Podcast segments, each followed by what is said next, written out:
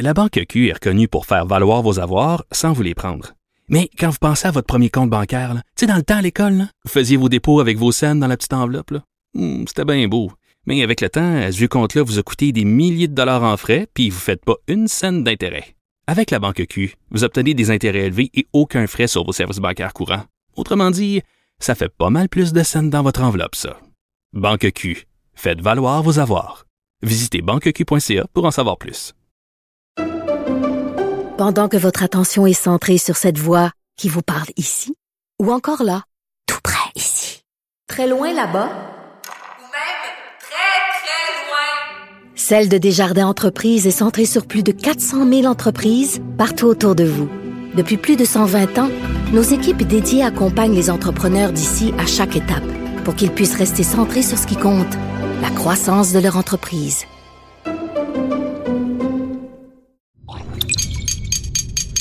Cube Radio.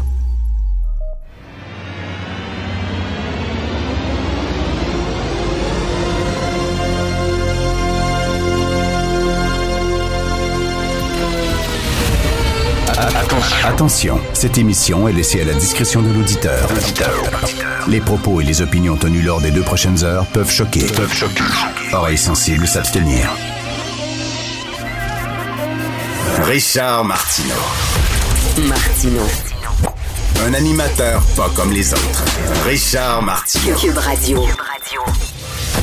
Bonjour, bon jeudi, merci d'écouter Cube Radio. Je suis assez sidéré devant toutes les critiques qui sont proférées à l'endroit du nouveau cours de culture et de citoyenneté québécoise qui va remplacer l'ancien cours d'éthique et de culture religieuse. Encore aujourd'hui dans le Devoir, un éditorial de Marie-André Chouinard qui dit que ce cours-là va instrumentaliser l'éducation et que finalement, c'est pas vraiment un cours, c'est le guide du parfait citoyen. On veut transformer euh, les élèves en parfaits citoyens. Qu'est-ce que c'est ça? Mais quel est le problème?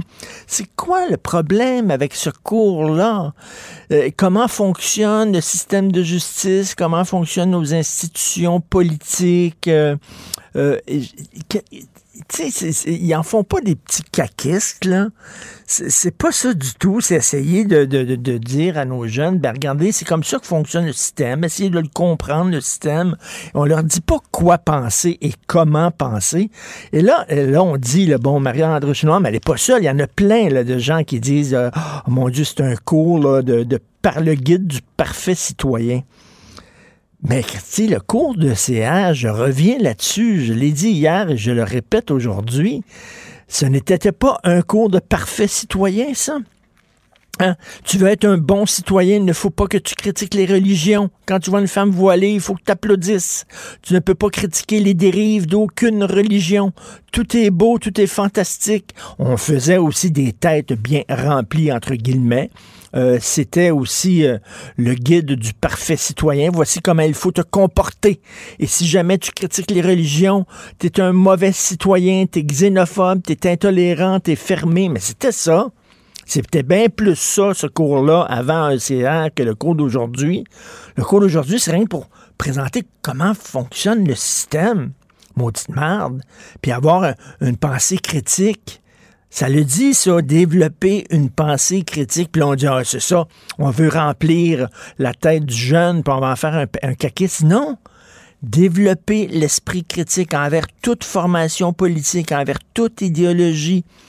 Ne pas croire tout ce que tu lis sur Internet.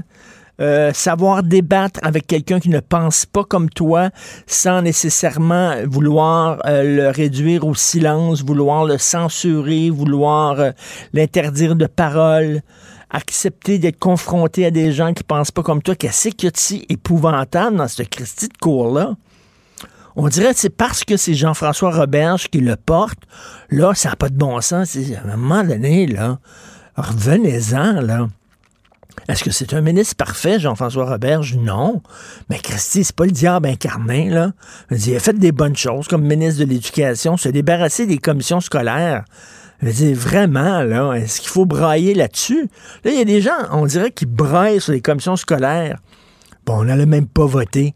Puis il y a des gens qui braillent sur le cours de CR, éthique, culture religieuse. On s'en foutait de ce cours-là, vraiment. Il était critiqué, mais là, parce qu'on l'a enlevé, là, soudainement, on a presque une nostalgie pour ce cours-là. Je ne comprends pas les critiques que ce cours accumule de la part de certains journalistes, commentateurs, chroniqueurs et éditorialistes. Je ne comprends pas. Aujourd'hui, dans la presse, il y a une entrevue avec Safia Nollet. Moi, Safia Nollet, j'ai aucun problème avec. J'aime bien sa musique. Je trouve qu'elle a une très belle voix. Je trouve qu'elle mérite tous les honneurs qu'elle remporte et tout ça. Elle a une belle carrière, super. Chaque fois qu'elle parle, elle se présente toujours en victime. Tout le temps. Et là, aujourd'hui, dans la presse, elle chiant contre le méchant monde de la musique, puis euh, euh, elle est bien déçue du monde de la musique, puis elle parle encore des menaces qu'il reçoit. Tout le monde reçoit des menaces. Toute personnalité publique reçoit des menaces. Vous pensez pas que j'en reçois pas, moi? Vous pensez pas que j'en reçois pas, moi, des menaces de mort, puis ça, j'en reçois. Philippe Vincent Foisy, ici, qui est un gars super gentil, super sweet, OK? Il en reçoit lui aussi. Je suis convaincu. Pourquoi? Parce qu'il y a un micro, parce qu'il est connu. C'est comme ça. Alors, là, je, lisais ça, puis je me disais, bon, elle est très représentative euh, d'une époque et d'une génération où on s'identifie en tant que victime. Et on est passé d'un extrême à l'autre. Avant, pour être reconnu, je ne sais pas, il fallait que tu sois un winner, un gagnant. Il fallait que tu aies de l'argent, puis du succès, puis des femmes, puis tu sais, comme ah, un winner. C'est qui? C'est Jacques Séguéla, le, le, grand Manitou de la publicité en France, qui disait si tu n'as pas une, une Rolex à 50 ans, c'est que tu as raté ta vie. Il disait ça. C'était la vision des choses qu'on avait. C'était vraiment trop extrême. Mais là, aujourd'hui, c'est de l'autre bord. Il faut absolument que tu te montres en victime. Moi, je suis plus victime que toi. Et je me souviens d'un vieux sketch de Monty Python qui était tellement drôle. C'était quatre euh, riches, quatre millionnaires qui étaient ensemble puis qui buvaient un petit scotch. Et chacun essayait de dire qu'il y avait eu une enfance épouvantable. Et là, c'était comme la compétition. Il y en a un qui dit, ah, nous autres, t'es qu'on on mangeait pas. L'autre, il dit, ah non, mais nous autres, fallait marcher nu-pied dans la neige. Ça n'a pas de bon sens pendant trois kilomètres. L'autre, il dit, non, mais moi, mes parents me battaient, puis tout ça. Et c'est une compétition à savoir lequel de ces quatre-là avait, avait subi la, la pire enfance. Et je trouve qu'on est là maintenant. Les gens s'identifient en tant que victime. Je suis victime, donc j'existe. Je suis. C'est qui va être le plus victime? Quel groupe de la société va être le plus victime de, tel autre groupe? Quel individu? Comment se fait qu'on est passé d'un extrême à l'autre? Il fallait être un super winner. Maintenant, il faut être une super victime. Et souvent, dès que les gens euh, accordent des entrevues de ça, épouvantable. Comment c'est, c'est dur. Puis, tu dis, tabarnouche, est-ce qu'on peut s'identifier à autre chose qu'à une victime? Vraiment, c'est euh, assez tannant quand même, euh, ce, ce, point de vue-là, cette façon de s'identifier. Cube Radio. Les rencontres de l'heure. Chaque heure, une nouvelle rencontre. Nouvelle rencontre. Les rencontres de l'heure. À la fin de chaque rencontre, soyez assurés que le vainqueur, ce sera vous. Une radio pas comme les autres. C'est la rencontre avec Thomas Mulcair, car vous le savez, Jean-François Lisée est en vacances cette semaine. Écoute, Thomas, hier, on s'est laissé. Je te disais, j'ai hâte de t'entendre là-dessus sur le NPD. Comment le NPD euh, trouve le nouveau cabinet de Justin Trudeau? Parce qu'on dirait que le NPD a été dépassé par sa gauche. Et d'ailleurs, aujourd'hui, dans le National Post, on peut lire qu'il y a beaucoup de libéraux qui trouvent euh, le nouveau cabinet que ben, ça ressemble à un cabinet néo-démocrate. Qu'est-ce que tu en penses? ben, en fait, lors de la dernière campagne, Singh a fait très peur aux libéraux dans la grande région de Toronto, ce qu'on appelle le GTA, Greater Toronto Area. Cinquantaine de sièges. Là, le NPD, Richard, pas de blague, les sondages à répétition pendant la campagne, 24 à 26% Jean-Marc Léger nous disait faites attention, il y a beaucoup de 18-30 ans là-dedans, ils votent moins. Mais en plus, dans la dernière semaine, dix jours de la campagne, Trudeau a fait deux choses, parce que c'est toujours sur deux fronts une bataille pour un parti au pouvoir au fédéral. Il devait se battre contre O'Toole. Il a sorti des publicités négatives dignes du Parti républicain de Donald Trump, mais vraiment des trucs archi personnel, à la limite d'être complètement faux, mais pas grave, ils allaient gagner leurs élections. Althea Raj a écrit un papier là-dessus, un très long article dans le Toronto Star, décrivant le jour où ils ont décidé que leur seule option, c'était nucléaire contre Aaron O'Toole. Très intéressant. Ensuite, le NPD. Ils sont allés évidemment différemment. Il ne fallait pas qu'ils insultent euh, les, les gens qui s'apprêtaient à voter pour le NPD. Et Trudeau a commencé à utiliser le mot progressiste pour se décrire. Trudeau ne se décrirait jamais comme étant, entre guillemets, à gauche, mais le mot progressiste est un bon substitut. Et il, tirait un petit peu sur sa couette, il s'excusait presque. c'est vrai qu'en matière de changement climatique et droit des Autochtones, puis le droit des minorités, j'ai pas été à la hauteur. Mais Moses, Colin Debin, si on vous votez pas pour moi, ces horreurs de conservateurs risquent de l'emporter. Ça a marché. Singh a fini à 17, 16, 17% quelque chose comme ça. Donc, ce que Trudeau est en train de faire, il complète le jeu maintenant. Donc, il s'en va chercher qui? Stephen Guilbeault. Il le met, justement. Pour la droite au Canada, crois-le parce que moi, je la considère à droite, mais pour la droite canadienne, il considère que Christia Freeland est à gauche parce qu'elle a écrit un livre qui s'appelle Plutocrats, euh, où elle dénonce les, les, gens trop riches. Bon, hmm. voilà.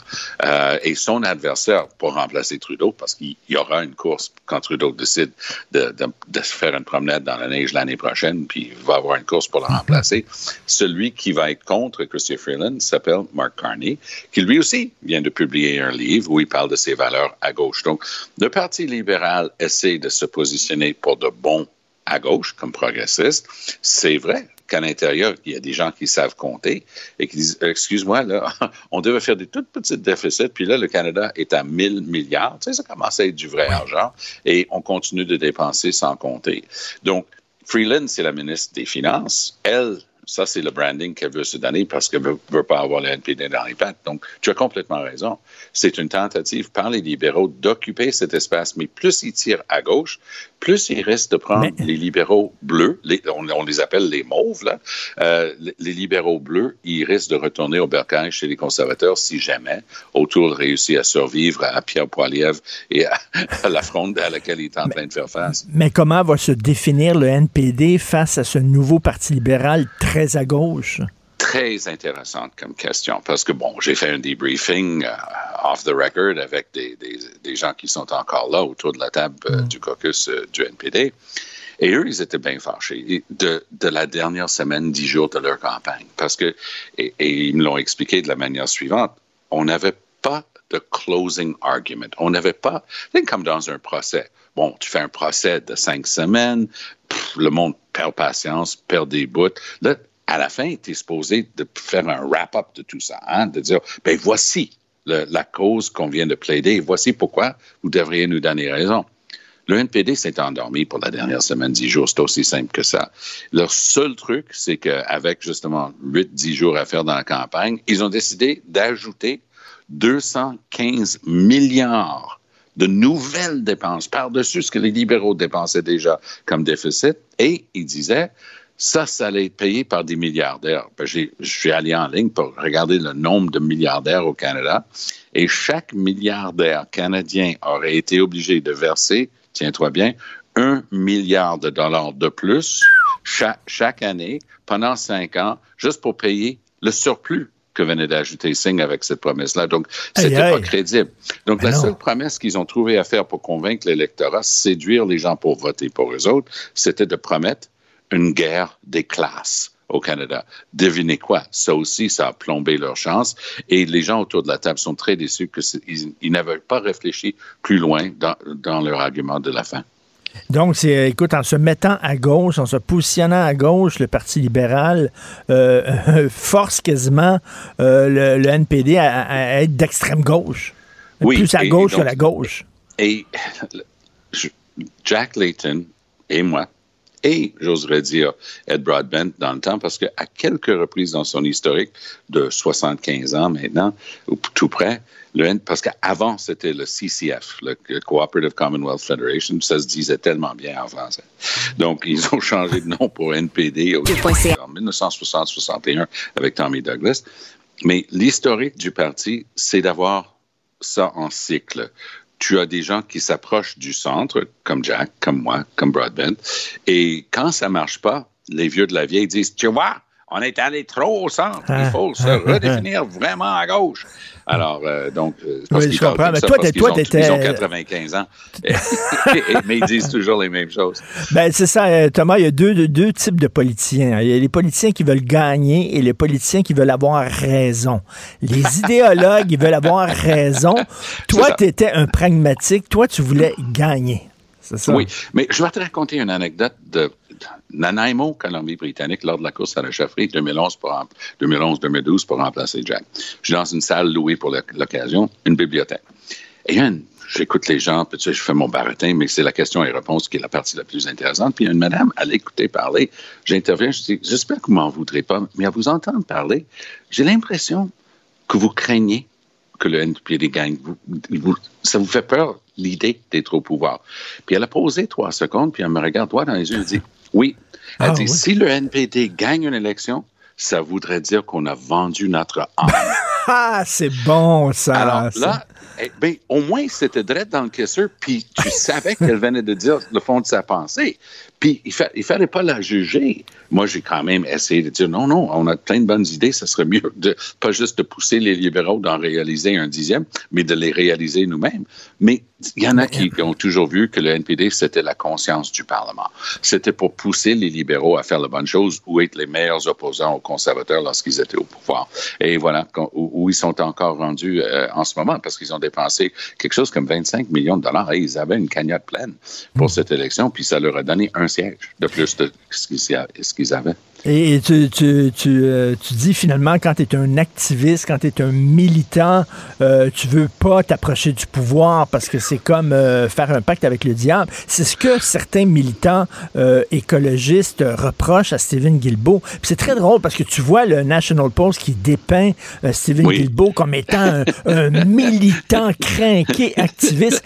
Mais Stephen, Stephen a changé depuis le temps. Je l'ai interviewé. Tu connais Stephen Guilbeault. C'est ben, quelqu'un qui est très c'est quelqu'un depuis 20 ans. Ben, c'est quelqu'un qui est très pragmatique puis qui est pour la, qui est pour la croissance économique, qui veut créer des jobs dans le milieu vert. Tu sais, c'est pas un gars anti-industrie hey, anti-croissance. Richard, je sais que tu as une mémoire d'éléphant. Tu te souviens, il, y a, il y a quelques élections ici au Québec, on lui a demandé pour qui il allait voter. Il dit, je vous dirai pas pour qui je vais voter, mais je vous dirai pour qui je ne voterai pas. Ah oui, qui? Je voterai jamais pour le Parti vert. Là, les gens sont tous tombés sur le derrière.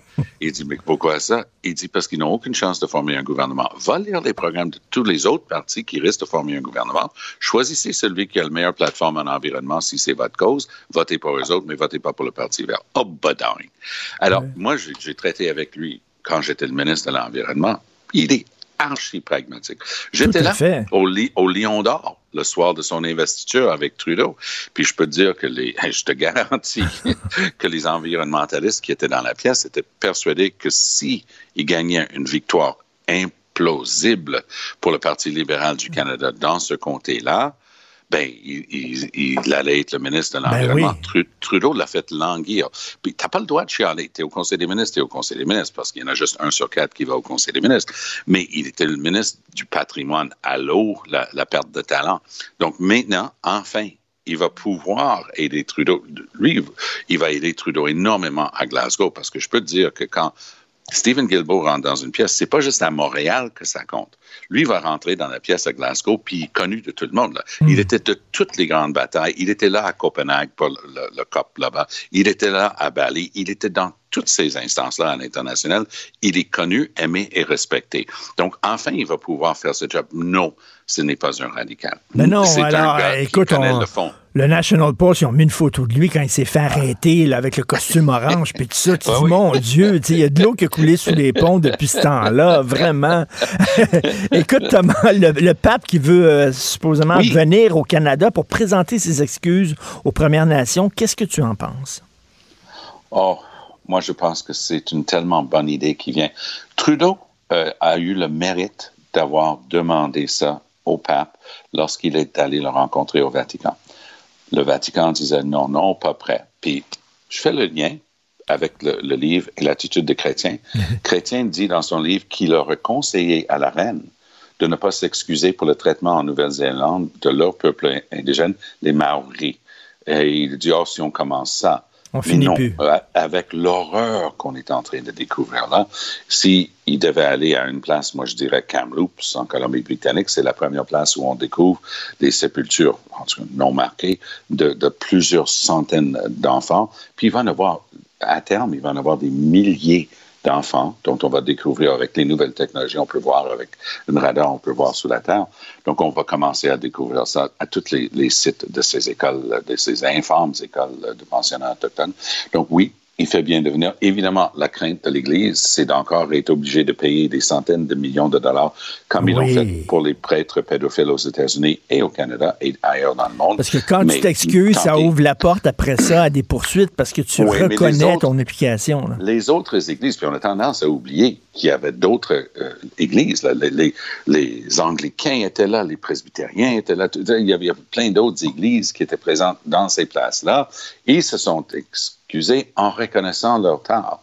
Donc, il faut qu'il y ait une forme d'expiation. Le gouvernement du Canada, Harper, on dirait ce qu'on veut de Stephen Harper, mais moi, une des premières choses auxquelles j'ai participé après mon élection partielle dans Outremont la première fois, c'était aux excuses qui avaient été présentées par la Chambre des communes avec des grands chefs autochtones présents dans la salle pour les pensionnats autochtones.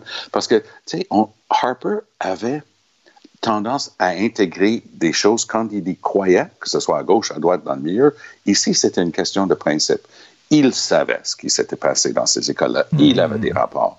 Il était horrifié de ce qu'il a appris. Il a dit, on va présenter des excuses formelles. Puis ils ont fait une chose euh, très rarement euh, remarquée. La Chambre des communes est, en train d'avoir un- une méga rénovation en ce moment, mais il a changé au-dessus d'une des portes principales, la porte des députés, il a fait mettre, parce qu'il y a, il y a- il y a des vitraux un peu partout euh, euh, à, à la Chambre des communes, la, la plus magnifique, c'est la plus récente qui a été faite. C'était des enfants. Tu voyais une école euh, de pensionnat autochtone en arrière. Ah oui. Et ça faisait partie des excuses d'avoir ça en permanence à la Chambre des communes. C'est Wow. absolument mani- magnifique. J'avais oublié ça. hein? Oui, mais ah, ce qui était intéressant aussi, et ça aussi, il y a peu de gens qui le savent, mais n'eût été pour Jack Layton, et j'ai aidé comme j'ai pu, mais à la dernière minute, les libéraux qui avaient été très proches parce que accord de Colonna, Paul Martin et tout ça, ils ont essayé, Martin n'était plus là, mais ils ont essayé un forcing, c'était Dion qui était là, avec les chefs autochtones, dire n'allez pas à la cérémonie à la Chambre des communes, c'est Harper, il n'est pas fin, faites pas ça avec lui. Dès qu'on le bat parce qu'il était minoritaire, on va faire mieux avec vous. Et ça, c'était à un cheveu de marché. Et Jack, Jack était parfois émotif quand il y avait des trucs comme ça. Il avait des larmes dans les yeux. Il dit ça. Pas de bon sens. Moi, je vais aller aider Harper.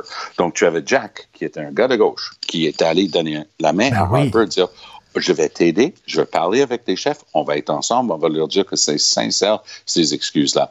Non seulement Ah. c'était sincère, mais les compensations payées par le gouvernement du Canada sous le gouvernement conservateur de Harper étaient dans les milliards de dollars. À un moment Ça- donné, il y a des choses tellement, tellement importantes que ça va Ben oui. au-delà de la partisanerie. Ben oui, Et tu mais sais ce ça. bout-là est très peu, Et très, ce- très peu connu. Et ça, les citoyens aiment ça lorsque les partis, justement, euh, mettent Se de côté leur chicane et se donnent la main. Je trouve Ben que oui. ça donne confiance au système politique. Toujours un plaisir de te parler, Thomas. Allez. Merci beaucoup. On se reparle bientôt, demain. Richard. Salut, bonne journée. Bye. La Banque Q est reconnue pour faire valoir vos avoirs sans vous les prendre. Mais quand vous pensez à votre premier compte bancaire, tu sais, dans le temps à l'école, là, vous faisiez vos dépôts avec vos scènes dans la petite enveloppe. Hmm, C'était bien beau. Mais avec le temps, à ce compte-là vous a coûté des milliers de dollars en frais, puis vous ne faites pas une scène d'intérêt. Avec la Banque Q, vous obtenez des intérêts élevés et aucun frais sur vos services bancaires courants. Autrement dit, ça fait pas mal plus de scènes dans votre enveloppe, ça.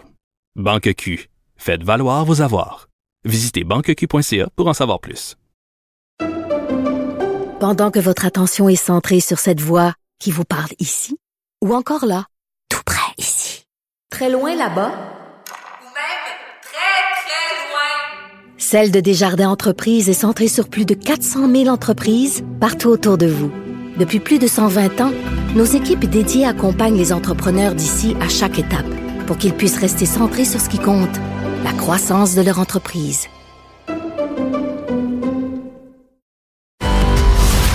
Martino. Le préféré du règne animal. Bonjour, les petits lapins. Petit lapin, petit lapin. Cube Radio. Cube Radio. En direct à LCN. Salut Jean-François. Alors, M. Dubé demande aux syndicats de donner un petit effort supplémentaire, d'encourager les, derniers récalcitrants à se faire vacciner avant la date butoir Ben hein, oui. du 15 novembre. On le sait, là. 15 novembre. Ça passe ou ça casse. Ah, il y avait dit ça pour le 15 octobre. Je vais me fâcher là, si vous le faites ça. pas. Alors là, c'est le 15 novembre. Et, il restait quoi? 22 000 récalcitrants travailleurs de la santé qui n'étaient pas vaccinés. Ouais. Là-dessus, il y en a seulement 4 000 qui sont allés se faire vacciner. C'est pas assez. Alors là, M. Dubé se tourne vers les syndicats en disant aidez-moi, dites à vos membres d'aller se faire vacciner. Mais on sait que les syndicats étaient prêts à prendre les contributions de leurs membres pour se battre devant les tribunaux pour défendre le droit des récalcitrants à ne pas se faire vacciner, à ne pas perdre leur emploi. Donc, écoute, il n'y a pas beaucoup euh, d'amis chez les syndicats. Et là, on va voir ce que les syndicats ont dans le ventre. Est-ce que les syndicats pensent d'abord et avant tout à leurs membres ou euh, à l'ensemble de la population? On le verra. Mais écoute, c'est quoi? C'est Einstein qui disait la définition de la folie, c'est de faire toujours la même chose en s'attendant à des résultats différents à chaque fois. Tu sais? Alors, le 15 octobre, on a dit là, si vous allez, là, ils n'ont rien voulu savoir. Écoute, ils l'ont dit le 15 octobre, on est prêt à perdre notre emploi. On est prêt à se retrouver sur le chômage. Donc, le 15 novembre, là, ça regarde mal. D'après moi, le 15 novembre, c'est-tu ce qui va arriver? Il va arriver ça le 15 novembre. On a gagné Mais je vois encore. pas, là. On a gagné encore. Oh, on le Ah voit pas, ouais. c'était- c'est écrit trop, trop, trop. Mais écoute, on a gagné encore. C'est ça qu'ils vont faire le 15 novembre. Mais je sais pas exactement ce qu'il va faire avec ces récalcitrants-là. Là. Euh, J'ai de la difficulté à te donner de la crédibilité. Écoute, euh, euh, euh, parlant, parlant de, de, de- de vaccins et tout ça, tiens, je vais remettre, je vais remettre mon chapeau Ah. parce que je veux te parler de Jean-Jacques Crèvecoeur, OK? Alors, Jean-Jacques Crèvecoeur, ce gourou-là, qui est en train maintenant d'avoir des adeptes en France, c'est un médecin euh, français qui est ici euh, au Québec et il a dit sur une vidéo, il a parlé des médecins pro-vaccins, des journalistes pro-vaccins. Il disait ces gens-là sont un danger pour l'humanité. Écoute bien ça, euh, Jean-François. Ils ne méritent pas de vivre. Et il a dit, terrassés. il faut les terrasser. Et là, il a regardé la, la caméra et il a dit à ses adeptes, faites ce que vous avez à faire. Écoute, faites ce que euh, vous avez à faire. Ces gens-là ne méritent pas de vivre. Je m'excuse, là, mais...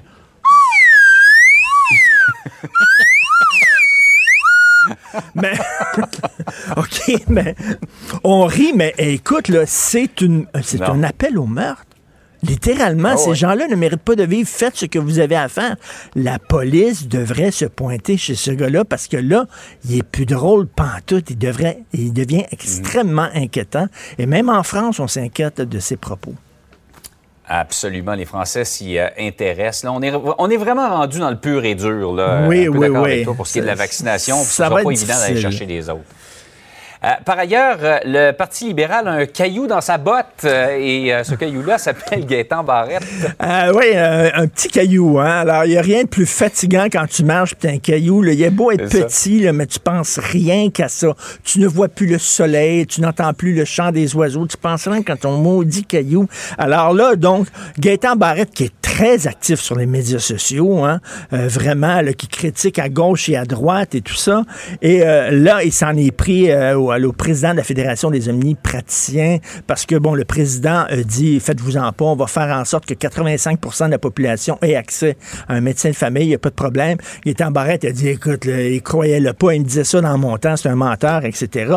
Euh, Marie Montpetit, qui est porte-parole pour la santé du Parti libéral, qui dit, ça n'a pas de bon sens, elle écrit en disant, ça n'a pas de sens, M. Barrette, de dire ça. La chicane est prise chez les libéraux. Euh, Madame Anglade a dû un peu calmer le jeu, mais ça montre à quel point il est devenu un peu comme un boulet. Et le Parti libéral ne sait pas quoi faire avec Gaétan Barrette, parce que Gaétan Barrette, oui, il est critiqué par certaines parties, certaines, personnes qui critiquaient sa fameuse réforme qui avait trop centralisé, mais mais il faut se souvenir, Jean-François, que il y a beaucoup de gens qui aimaient Gaétan Barrette, qui aimaient son franc-parler, qui aimaient son côté bulldozer, qui ne pliait pas les genoux devant les corporations, qui se tenait debout, et ça parlait à plusieurs personnes. donc, le gouvernement, et puis lui, a dit, j'aimerais ça, si les libéraux gagnent les prochaines élections, être ministre de la Santé. Et là, il s'est fait dire, entre, entre les lignes, ce ne sera pas ministre de la Santé. Là. On est au Parti libéral. On veut pas t'avoir ministre de la Santé. Donc, on se demande pourquoi il reste dans un parti qui, visiblement, ne veut pas vraiment l'avoir. Pourquoi les libéraux le gardent? Bref, ils sont comme pognés avec mais il a plus proche de la CAQ que des libéraux présentement. Ben oui, exactement. Est-ce qu'il va retourner à la CAQ? Je, je Est-ce qu'il va s'en aller vers la CAQ? Je ne le sais pas, mais il est comme ce qu'on appelle en anglais un liability un boulet et fait plus nuire au Parti libéral que les aider. Donc, euh, on ne sait pas exactement ce qui va se passer avec Yétan Barrette. Merci beaucoup, Richard. Passe une belle journée. Eh c'est quoi cet instrument-là, d'ailleurs? je sais pas, une flûte à coulisses, tiens. Une flûte à coulisses. C'est bon. bonne journée. Salut. Bonne journée. La Banque Q est reconnue pour faire valoir vos avoirs sans vous les prendre.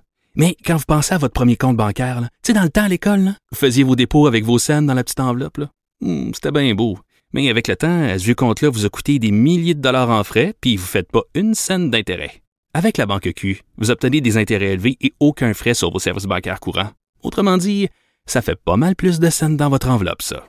Banque Q, faites valoir vos avoirs.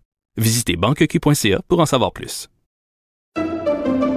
Pendant que votre attention est centrée sur vos urgences du matin, vos réunions d'affaires du midi, votre retour à la maison ou votre emploi du soir, celle de Desjardins Entreprises est centrée sur plus de 400 000 entreprises à toute heure du jour. Grâce à notre connaissance des secteurs d'activité et à notre accompagnement spécialisé, nous aidons les entrepreneurs à relever chaque défi pour qu'ils puissent rester centrés sur ce qui compte, le développement de leur entreprise.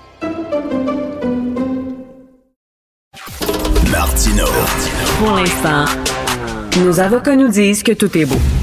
Alors, le torchon brûle entre le gouvernement euh, Legault et euh, les médecins de famille. Nous allons en discuter avec le docteur Simon-Pierre Landry, médecin de famille à Mont-Tremblant. Bonjour, euh, docteur Landry. Bon matin, M. Martineau. Il me semble qu'on a déjà joué dans ce film-là, hein, parce que ah. Gaëtan Barrette avait fait exactement la même chose en voulant obliger les médecins de famille à prendre davantage de patients. Et là, c'est comme, euh, c'est comme euh, Dune Part 2, là. la deuxième ah, partie.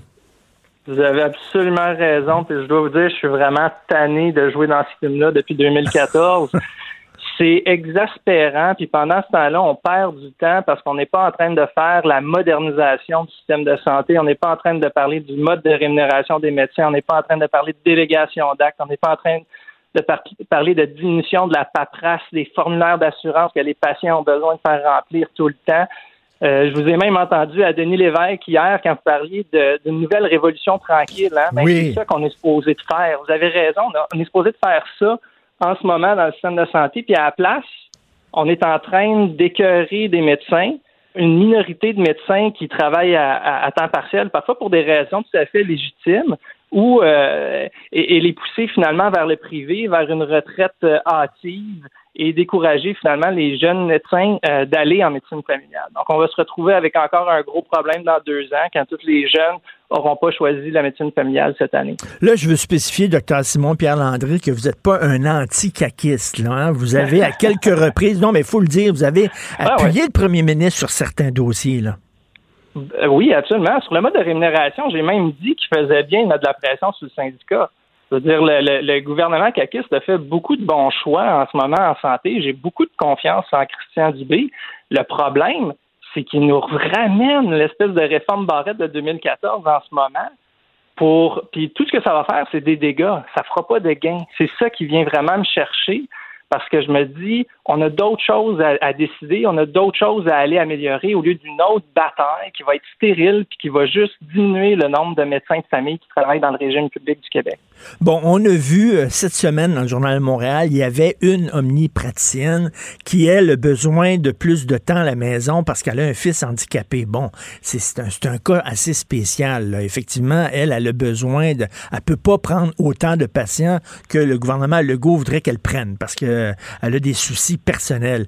Mais et vous allez, puis vous l'avez dit vous-même, il y a une minorité de, de, de, de, médecins, mais quand même, il y en a des médecins, je suis désolé, mais qui préfèrent avoir du temps pour jouer au golf l'après-midi quand il fait beau. Faut le dire, là. Il y, en a, très peu, par contre. Puis là, moi, ma question, c'est de, de vous dire, OK, si on s'entend tous que le but, c'est d'augmenter l'accessibilité au système de santé, est-ce que la méthode actuelle va faire en sorte que ces médecins-là vont prendre en charge plus de patients? La réponse, c'est non. Puis ça va juste décourager d'autres personnes qui font leur travail correctement pendant ce temps-là. Donc, c'est la finalité qui me fait peur. C'est que la méthode est en train de créer plus de dommages que de gains. C'est ça qui est vraiment tragique avec ce qui se passe présentement. Mais en même temps, vous avez vu, là, le gouvernement, là, euh, il jappe beaucoup, mais il ne mord pas. Hein. Regardez là, les, travailleurs récalcitrants qui veulent pas se faire vacciner, ils seront pas punis finalement. Le gouvernement a reculé. Donc, euh, oui, euh, M. Legault a en main la liste noire des médecins qui veulent pas prendre suffisamment de patients, mais j'imagine que ces médecins-là disent oh, il va reculer comme il a reculé devant les travailleurs de la santé. C'est pas si dangereux que ça. Ben, euh, effectivement, je pense que le, gouvernement joue un jeu dangereux. Moi, je pense qu'il joue une game de poker, puis il essaie de bluffer, puis il n'y a pas les cartes dans son jeu parce hum. que légalement, ce qu'il veut faire, c'est pas correct. Puis en tout cas, il y a de la discrimination là-dedans. Il y a tout un argumentaire qui vient démonter finalement la stratégie gouvernementale. Maintenant, est-ce que le gouvernement est en train de faire ça en essayant d'avoir des gains sur d'autres d'autres éléments de négociation avec le syndicat? Ça se peut. Moi, c'est ce que c'est ce que j'espère. Mais à la fin de la journée, là, c'est encore la même question. Est-ce que cette méthode-là, est-ce que ce show de boucan-là de bord, si on l'appelle comme ça, parce que justement, il n'y a pas vraiment de levier pour faire travailler plus ces médecins-là, les, la minorité qui travaille à temps partiel, ben, est-ce que ce show de boucan-là n'est pas en train de causer plus de dommages que de gains? Puis la réponse, c'est oui. À cause plus de dommages que de gains. Puis vous l'avez dit, je suis pas un anticaquiste. Moi, j'ai ben appuyé le ministre à plein, à, plein de reprises. En fait, euh, euh, je l'ai beaucoup plus appuyé lui que le syndicat qui me représente. Mais là, à un moment donné, c'est que quand je les vois sortir puis rejouer dans le film de Gaëtan Barrette de 2014, je me dis, vous n'avez pas compris encore? En, 2014, pendant quatre ans, on a réussi à perdre 400 médecins. C'est des vrais chiffres que je vous lance là. Ce C'est pas des chiffres que j'ai inventés moi. Là. Il y a 400 médecins qui étaient supposés de commencer en médecine de famille de moins. Pourquoi, pourquoi ils sont partis? Parce que la charge.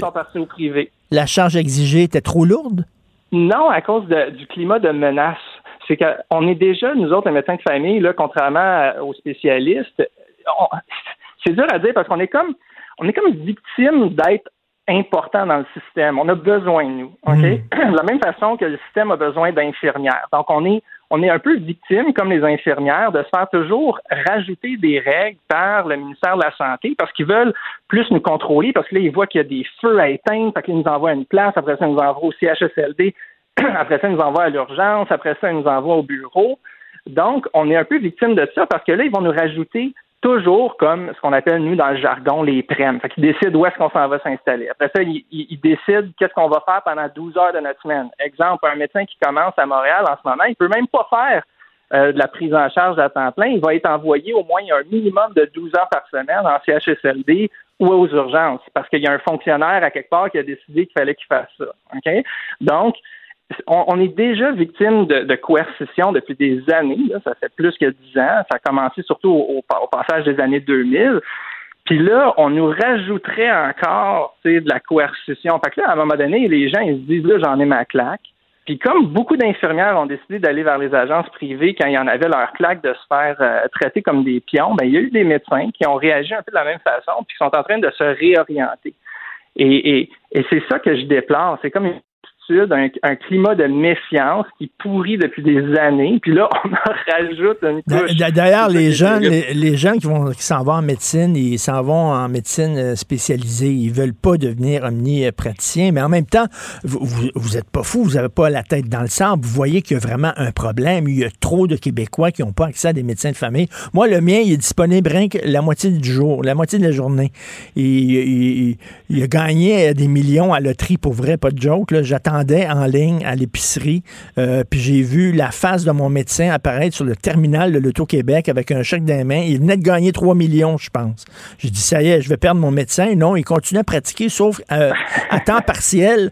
Donc, lui, il est seulement là le matin. Mais moi, le matin, je suis à la radio, fait que je veux le voir l'après-midi. L'après-midi, il n'est pas là. Bref, il fait partie des gens qui fait ça seulement à temps partiel. Mais vous savez qu'il y a un problème. Alors, on règle comment ce problème-là? Ben, c'est ça. Il y, a, il y a absolument un problème. C'est-à-dire, moi, je fais euh, huit gardes d'urgence euh, par, euh, par, mois, en plus de mes 1000 patients au cabinet. Donc, quand je travaille à l'urgence, je vois bien qu'il y a 50% des patients dans la salle d'attente qui n'ont pas d'affaires là, puis qui devraient être vus dans la clinique. Là. Je, je, suis très conscient de ça, mmh, mmh. qu'il y a des problèmes ben énormes dans le système de santé et j'essaie de l'améliorer tranquillement, pas vite.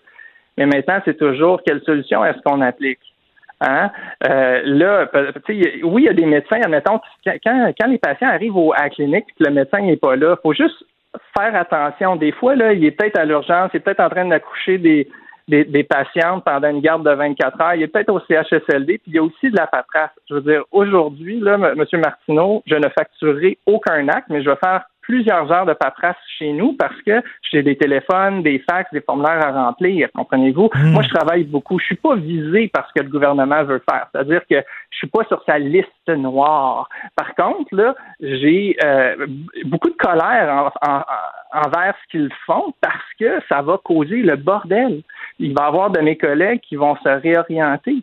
Donc, c'est Oui, mais docteur, docteur Landry, vous, vous travaillez fort. Vous dites que vous avez 1000 patients. Vous n'êtes pas en maudit contre les médecins. Eux autres, oh, ils en prennent pas, ils en prennent 400, euh, 500, pas plus. Bon, il n'y en a pas beaucoup, OK? Il y en a quelques-uns, là, puis c'est vraiment pas beaucoup. Puis, regardez, je serais... Oui, c'est vrai que le dimanche, quand j'étais à l'urgence de nuit, là, je me dis, hey, c'est encore moi qui est à l'urgence de nuit, comme 98 ah des autres médecins qui travaillent super fort. Fait que là, il y en a peut-être un, 2 à 5% qui font des choix personnels de travailler à temps partiel. Je suis pas en train de les excuser d'une certaine manière. Je suis en train de vous dire, par contre, que ça sert à rien la méthode actuelle ça, ne les fera pas. Non, mais OK, mais il y a des gens qui disent qu'il faut en former plus de médecins, des amis praticiens. On est très d'accord avec ça, mais en former, veut dire, c'est OK, dans 4, 5 ans, 6 ans, ils vont pouvoir. Mais là, c'est tout de suite, là. C'est là qu'il y a des gens qui n'ont pas de médecin de famille, là. Pour ces gens-là, on est obligé de forcer les médecins à prendre plus de patients. Ou, ou, je vous dirais, à améliorer l'efficacité du système de santé. Donc, combien d'heures sont gaspillées dans ma journée à faire des tâches que je ne devrais pas faire? OK, à renouveler des médicaments qui peuvent être renouvelés par le pharmacien, à faire du suivi de pression artérielle alors que ça pourrait très bien être fait par une infirmière, euh, à, me battre avec un système informatique. Je veux dire, Québécois, euh, le journal fait, fait beaucoup d'enquêtes sur le mm, mm. bordel informatique. Mm. Je vous apprends rien en vous disant qu'on travaille avec euh, des, outils de l'âge de pierre. Ben oui. je me prenais avec une clé USB pour avoir la liste de, de médicaments de mes patients, puis cette clé-là, elle plante six fois par jour. j'en perds pas du temps, moi, à l'urgence. C'est des patients que j'aurais pu voir pendant ce temps-là. Donc, ce que j'essaie hmm. d'expliquer, c'est que est-ce qu'on peut? Oui, il y a du monde qui ont besoin de voir des médecins. Je suis tout à fait d'accord. Ça me brise le cœur quand, à peu près cinq à six fois par jour, je suis obligé de dire à des patients non, je ne peux pas vous prendre en charge. Puis là-dedans, là, il y a des patients avec des cancers, des patients qui sont super malades, puis je suis obligé de les refuser parce que j'ai plus de place, parce que le système est tellement inefficace que je ne peux pas les prendre. Mais si le système était plus efficace, si on amenait les réformes qui sont nécessaires, là, ben peut-être qu'au lieu d'avoir 1000 patients, j'en aurais 1500. Comprenez-vous? Il y, a ça qu'il faut faire. Non, non, il y, a, trop de paperasse. intelligent. Hein. Tous les médecins le disent, il y a trop de paperasse. Et puis d'un autre côté, euh, obliger les, médecins à avoir plus de patients, on se plaint que ça va trop vite dans le cabinet de médecins. sais, On nous dit, non, mais c'est vrai, on est tanné de dire, je suis rien qu'un numéro, je suis là, après cinq minutes, tout va bien, ok, sortez, j'en prends un autre. On se plaint de ça. Oui. Vous avez raison, parce que moi, j'aime pas ça pousser à la porte certains de mes patients. J'ai des patients qui voudraient me voir vraiment souvent, puis qui voudraient passer 30 minutes avec moi. Je trouve extrêmement inconfortable de devoir mettre fin à des entrevues en disant écoutez, j'en ai, d'autres qui m'attendent dans la salle d'attente, il faut vraiment que je passe à un autre. Puis il faut qu'on fasse des arbitrages entre la qualité et la quantité constamment, nous autres, comme médecins. Puis c'est vraiment inconfortable de mm. devoir couper parfois sur la qualité parce que tu te dis, ben là, sinon, je ne serai pas disponible pour l'autre qui a vraiment un autre problème urgent à régler. Donc, est-ce qu'on peut faire des réformes qui sont intelligentes plutôt que de faire des espèces de chasse aux sorcières qui vont juste causer Ben- d'autres problèmes qui nous font perdre du temps? En tout cas, merci de nous avoir parlé. Vous êtes clair, passionné. Vraiment, j'aimerais, j'aimerais avoir euh, M. Dubé et vous autour d'une table. Et là, vous avez envie de dire à François Legault, hein, Gaétan Barrette, sort de ce corps.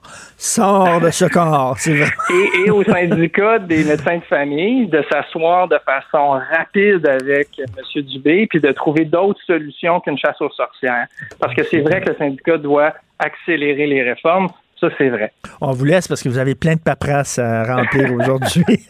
Docteur Simon Pierre Landry, merci beaucoup, médecin de famille à Mont-Tremblant. Bonne journée.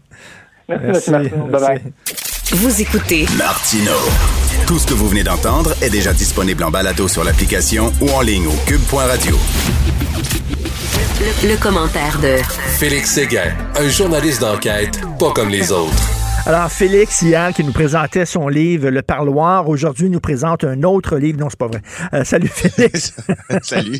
salut. Hey, écoute, Jean-Jacques Crèvecoeur, est-ce que tu as vu la vidéo où il dit euh, les pro-vaccins, les journalistes pro-vaccins, les médecins pro-vaccins euh, ne méritent pas de vivre? Et là, il dit à ses adeptes, faites ce que vous avez à faire. Ça, ça s'appelle quoi, ça? Ça s'appelle quoi, ça, Ça, ça s'appelle de l'incitation à la violence.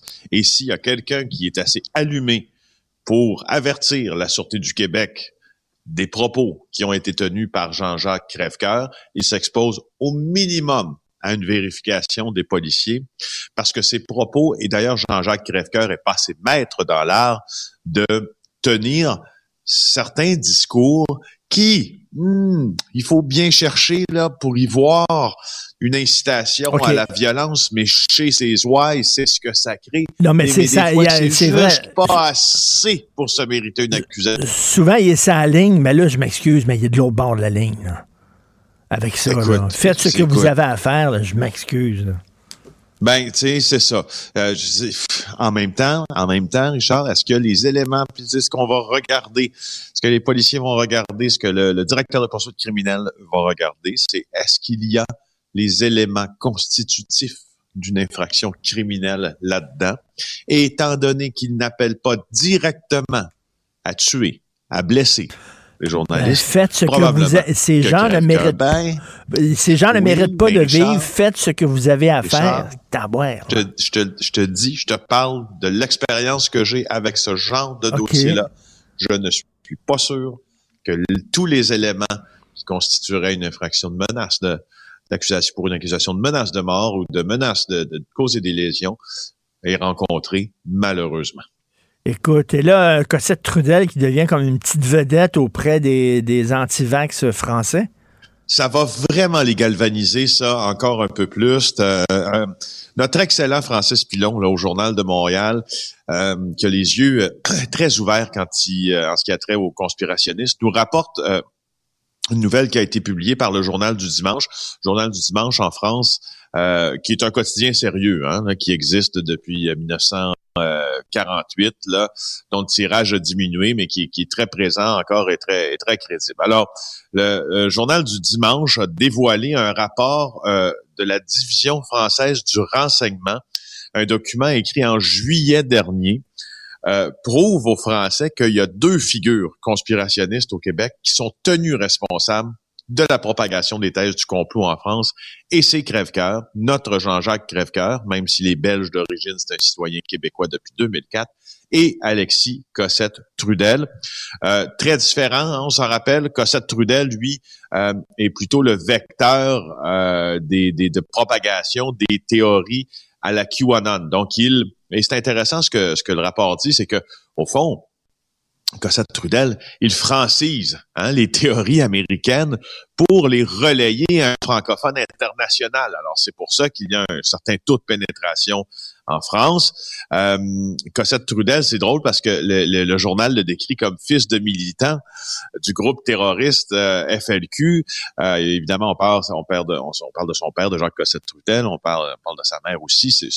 Moi, à mon sens, quand je regarde, puis j'ai beaucoup regardé ce qu'Alexis Cossette Trudel a publié, euh, Alexis Cossette Trudel n'est pas un, ne, semble pas avoir de velléité terroriste. Ce qu'il Hmm. semble, c'est qu'il fait du terrorisme intellectuel et de la Mhm. manipulation de la pensée. Ça, ça, j'en suis assez convaincu. Et encore, là, notre hausse, c'est crève-cœur. Donc, euh, figure de proue contre les mesures sanitaires, là, dont les vidéos, euh, faut bien se le dire, font vomir. Ah là, tout à fait. Écoute, délit de fuite mortel, deux arrestations et euh, la page couverture du journal ce matin, du journal de Montréal, est assez claire. Une lâcheté impardonnable. Écoute, il a laissé l'adolescent de 16 ans sur le bord de la route. Ça n'a pas de sens. Exact. Exact. Derek Pimparé a été euh, arrêté, embarqué dans un véhicule banalisé euh, de la Sûreté du Québec en fin de journée hier. Il a été conduit à la prison de Saint-Jérôme. Il va être accusé de délit de fuite causant la mort. Euh, il vivait, c'est lui, en fait, c'est lui qu'on avait soupçonné, hein, euh, au début, là. Et il y a aussi un autre, une autre personne euh, accusée dans ça qui va être accusée de, de complicité après le fait. Juste te dire que pour les victimes euh, et la famille des victimes, c'est une, c'est- vraiment un, grand jour quand tu vois que le bras euh, armé de la justice est capable de régler ses régler ses comptes. Moi, je, je, je suis toujours assez euh, assez interloqué quand je vois quelqu'un se sauver après un accident en ne pensant pas que la justice, en pensant être plus fort que la justice. Juste te dire que l'accusation de délit de fuite au code criminel de 320.16 anciennement 252, si tu veux être plus précis. Sais, euh, un délit de fuite qui cause la mort, la peine max peine à perpétuité. Rarement est-elle prononcée. Je me Mm. rappelle dans certains cas d'alcoolémie extrême au volant quand on avait tué des enfants à Massuville, entre autres, près de Sorel. Je crois qu'on avait proposé euh, euh, une très lourde peine.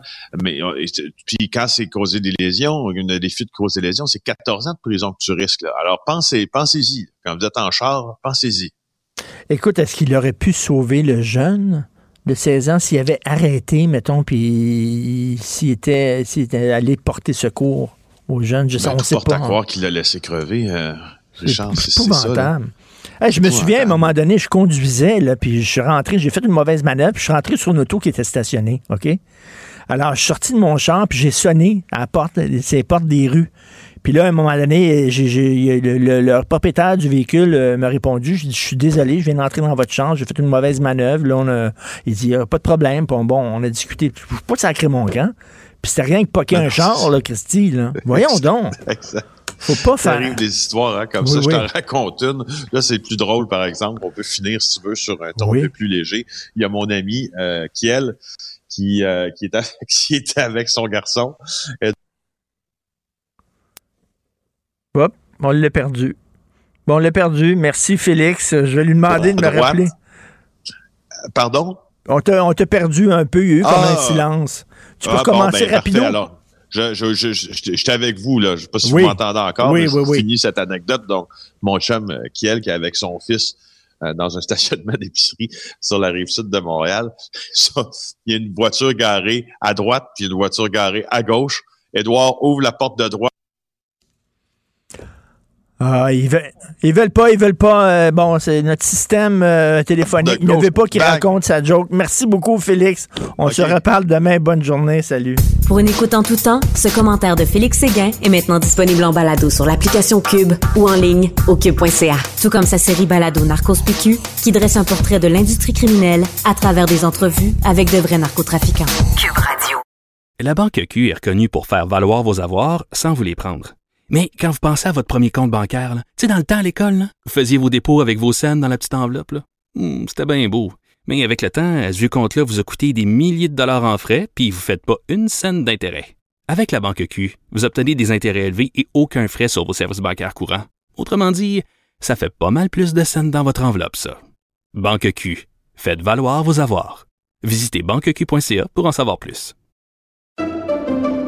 Pendant que votre attention est centrée sur cette voix qui vous parle ici, ou encore là, tout près ici, très loin là-bas, Ou même très, très loin. Celle de Desjardins Entreprises est centrée sur plus de 400 000 entreprises partout autour de vous. Depuis plus de 120 ans, nos équipes dédiées accompagnent les entrepreneurs d'ici à chaque étape pour qu'ils puissent rester centrés sur ce qui compte, la croissance de leur entreprise. Confrontant, dérangeant, divertissant. Richard Martineau, il brave l'opinion publique depuis plus de trois décennies. Gilles Proulx. Bonjour, mon cher Richard. Richard Martineau. Pauvre petit lapin. La rencontre. Point à l'heure des cadeaux. Je serai pas là, là à vous flatter dans le sens du poil. Point à la ligne. C'est très important là, ce qu'on dit. La rencontre pro martineau Alors, Gilles, un autre sondage, et là, Valérie Plante et Denis Coderre sont nés à nez, et puis bon, là, c'est clair, on sait que Balarama Holness enlève des voix à Denis Coderre. Oui, Coderre qui est un libéral qui aurait tendance à attirer les Anglais, malgré qu'il y en a passablement dans son sac de réserve. Le dernier sondage qui met euh, Plante et euh, Coderre nez à nez prouve, prouve une chose. Les Montréalais n'ont pas grand choix car si Valérie Plante est due pour les douches, elle se maintient parce que l'alternative Coder a une odeur de passé, de vieux jeu dans le fond. Alors Coder est plus euh, le candidat des Anglos parce que c'est un libéral, il en faudrait plus, Holness pourrait y en donner, parce qu'il est libéral, alors que Plante, elle, elle attire les jeunes. Or, les jeunes, je t'apprends rien, mon cher Richard, ça parle, ça jase dans des brasseries, mais ça se lève pas le derrière pour aller voler. Alors, pour aller voler, jalousie, pour aller voter. mais il faudra, il faudra donc faire sortir le vote. Alors, Holness nuit à Coder parce que lui, il y a beaucoup plus d'anglais, évidemment, qui veulent angliciser Montréal sous le couvert du bilinguisme qui n'est que de l'hypocrisie. Et euh, encore une fois, Plante semble plus faible dans l'est de la ville, où on se lamente dans l'est de la ville, à Pointe-aux-Trembles, en tout cas. Il faut aller là pour voir les chemins qui sont chambardés, puis les trottoirs changés. Alors, chose certaine, les deux candidats, tout ce qu'on peut dire, les deux candidats vont très mal dormir d'ici euh, la fameuse date fatidique. Et en fin de semaine, je pense que c'est le vote par anticipation, là, si je m'oblige. Et euh, Balarama qui veut faire de Montréal une ville bilingue, il va quand même euh, chercher 12% de la population, là. Ça veut dire qu'ils pince bien des colonisés là-dedans, des acculturés, puis des gens qui, au nom de la supériorité intellectuelle supérieure sur bilingue, vont marcher là-dedans. Montréal est une ville internationale. L'anglais est la, la, langue des villes internationales. Alors, ils vont avoir tout ce, ce, ce ramassis de colonisés-là qui vont embarquer dans le 12 Et 36 contre 36, c'est vraiment là une fin de, de, de course euh, assez, assez ahurissante. Moi, je mettrais pas, euh, je, je parierais pas une pièce sur le résultat de ces élections-là. Je sais pas, pas en tout comment ça va finir. Exactement comme en, en 95 avec le référendum, hein, on est année année à, au, départ, et puis ça a fini avec 60 000 votes. Alors, ça veut dire que la gagnante ou le gagnant va gagner avec peut-être une dizaine de milliers de votes, euh, maximum, maximum. Et une autre ça leçon. S'il y avait eu un nouveau candidat de l'extérieur, parce que Mme Plante, elle est mûre, dans le fond, elle s'est calée elle-même. Hmm. Alors, elle était mûre pour, là, elle était mûre pour les douches. Mais là, l'alternative étant Coder, il y a bien des gens qui ont dit, ouais, 4,30 sous pour une pièce. Une autre leçon d'humilité pour euh, Coder, hein, parce qu'on se souvient, là, sa dernière course, là, euh, sa dernière élection, euh, il était convaincu de gagner les doigts dans le nez. Il avait même pas fait campagne. On le voyait presque pas sur le terrain. Il était convaincu qu'il gagnait. Finalement, il a perdu. Et euh, là, j'imagine, il revient en disant les gens sont tellement écœurés de Valérie Plante. Ça arrête pas de critiquer Valérie Plante partout, les cons oranges, puis tout ça. Je vais gagner, c'est sûr. Une autre leçon d'humilité pour M. Coder. Ouais, gagner par défaut, mais il n'a pas gagné encore, hein. C'est ça le mot. Moi, non, je ne sais pas mettre non, non, non, il gagne. 30 sous Justement. encore, là. Justement, euh, il, est, il, est, loin d'avoir gagné, fait que c'est une leçon d'humilité. On se demande qu'est-ce que Gaétan Barrette fait au Parti libéral, euh, qui visiblement ne veut pas l'avoir, mais sont pas assez courageux pour lui montrer à la porte, donc ça va pas très bien entre ces deux-là. C'est effrayant comment ce parti-là est divisé. Vient pas à bout de prendre position comme une véritable opposition alternative. Dans l'opposition où on doit chialer pour on est contre. Alors que là, t'as un gars qui, euh, évidemment, en principe devrait être contre, mais il dit, euh, le Legault a raison de mettre au pas les médecins des blouses blanches avec leur parasitisme, puis qui se doivent justement de combler leur semaine de travail à répondre aux 800 000 qui attendent pour avoir un médecin. Alors, je connais ça, moi j'ai été ministre de la Santé, et moi-même je suis arrivé en 2015 avec un projet de loi 20, et euh, voilà qu'à jaser, comme à piétiner, comme au Parti libéral, on le faisait, ça n'a pas passé. Alors, il appuie euh, euh, Monsieur Legault, ça c'est un, un sacrilège, comme si l'opposition, celle se défaisait de cette maudite mentalité. Mieux donner compte dans l'opposition. On pourrait dire on est pour, mais nous autres, mesdames, messieurs, on va en faire encore mieux que ça. Mais non, hein, non. Alors, on doit être dire de dire Marie mon petit qui emmène l'âge en la matière de santé. Mais Barrett, il sait ce dont il parle, il connaît ça, il a été sur le terrain. Et euh, évidemment, quand il a voulu passer son projet de loi 20, c'est malheureux parce qu'il disait, moi, je vais aller chercher 30% dans le salaire des médecins s'ils n'embarquent pas là-dedans. C'était une maudite bonne idée. C'était une belle occasion pour le Parti libéral de dire oui, pour une fois, on est d'accord avec le pouvoir, mais nous, mesdames, messieurs, on fait encore bien mieux que ça. Il aurait pu rajouter d'autres choses, mais non, on, doit être contre. Fait ce qui fait que Madame réussit pas à créer un leadership au sein du Parti libéral qui piétine, qui est un parti qui sait plus où donner la tête, une journée que les Anglais, le lendemain avec l'avenir du Québec puis les nationalistes, puis le surlendemain on ne sait plus. Alors, c'est un parti de mélange tout qui est incolore, inodore, sans savoir, sans pétard. Gaétan Barrette, il a dit qu'il voulait être ministre de la Santé si les libéraux gagnaient les élections, puis on lui a dit là, clairement, là, tu seras pas ministre de la Santé. Donc, qu'est-ce que le Parti libéral fait avec Gaétan Barrette? S'il l'aime pas, qu'il monte la porte. Barrette a déjà été la CAQ. Là, on peut, on peut imaginer qu'il va passer à la CAQ? J'en doute, on est trop proche. Et d'autant plus qu'il est dans un comté où c'est plein de Chinois, puis les Chinois, ça va trop rouge. Alors, je ne sais pas. Mais ce gars-là, finalement, étant à sa place avec la CAQ, ça avait compris à temps. En tout cas, c'est, mettons, euh, pas invité au même party, là, Marie euh, mon petit puis Gaëtan Barrette, ils n'ont pas l'air à bien s'entendre. Euh, là, les critiques fusent aujourd'hui concernant la nomination de Mélanie Joly au poste de ministre des Affaires étrangères du Canada. Il y a beaucoup de gens qui disent qu'elle n'a aucune expérience en international. Qu'est-ce qu'elle fait là? Oui, on le voit, elle n'a pas, pas l'envergure nécessaire. Euh, Jocelyn euh, euh, Coulon, qui est un spécialiste des critiques des affaires internationales depuis qu'il est sorti du devoir, n'a fait que ça. Et moi, je me demande, Richard, si Justin Trudeau n'a pas tout simplement décidé de piéger Mélanie Joly en l'installant sur un siège éjectable des affaires étrangères. Pourquoi? Parce qu'il a dû avoir dans les oreilles, ça a dû lui bourdonner. Il y en a qui ont dit ça à un moment donné. Mélanie Jolie, belle fille, va être transcendante, par donc, dynamique, très jeune. Euh, elle pourrait être une candidate très dangereuse s'il y avait un congrès à la chefferie du Parti libéral. Est-ce que Trudeau a vu ça à l'avance? Moi, lui donner un siège éjectable, puisque cinq ministres qui ont déjà occupé ce poste-là, ils ont tous sauté depuis 2015. Et puis, euh, on peut se demander justement si Mme Joly a vraiment l'étoffe Bon, elle a beau avoir des belles initiatives, une belle fille, etc., et s'occuper du dossier de la, de du recul du français au Canada, ben, ça n'en occupera plus, ça vient de s'éteindre. C'est comme ça le Parti libéral. Ben là, et puis là, la, sa remplaçante s'en occupera pas. Alors, toujours est-il que dans le siège de la ministre responsable, comment va-t-elle manœuvrer? Avant, oui, oui, mais avant, euh, c'est sûr que le ministre responsable avait affaire à, aux États-Unis où on avait une politique très agressive à l'égard du Canada. Je veux bien croire, mais le Canada, ça demeure un pays ami.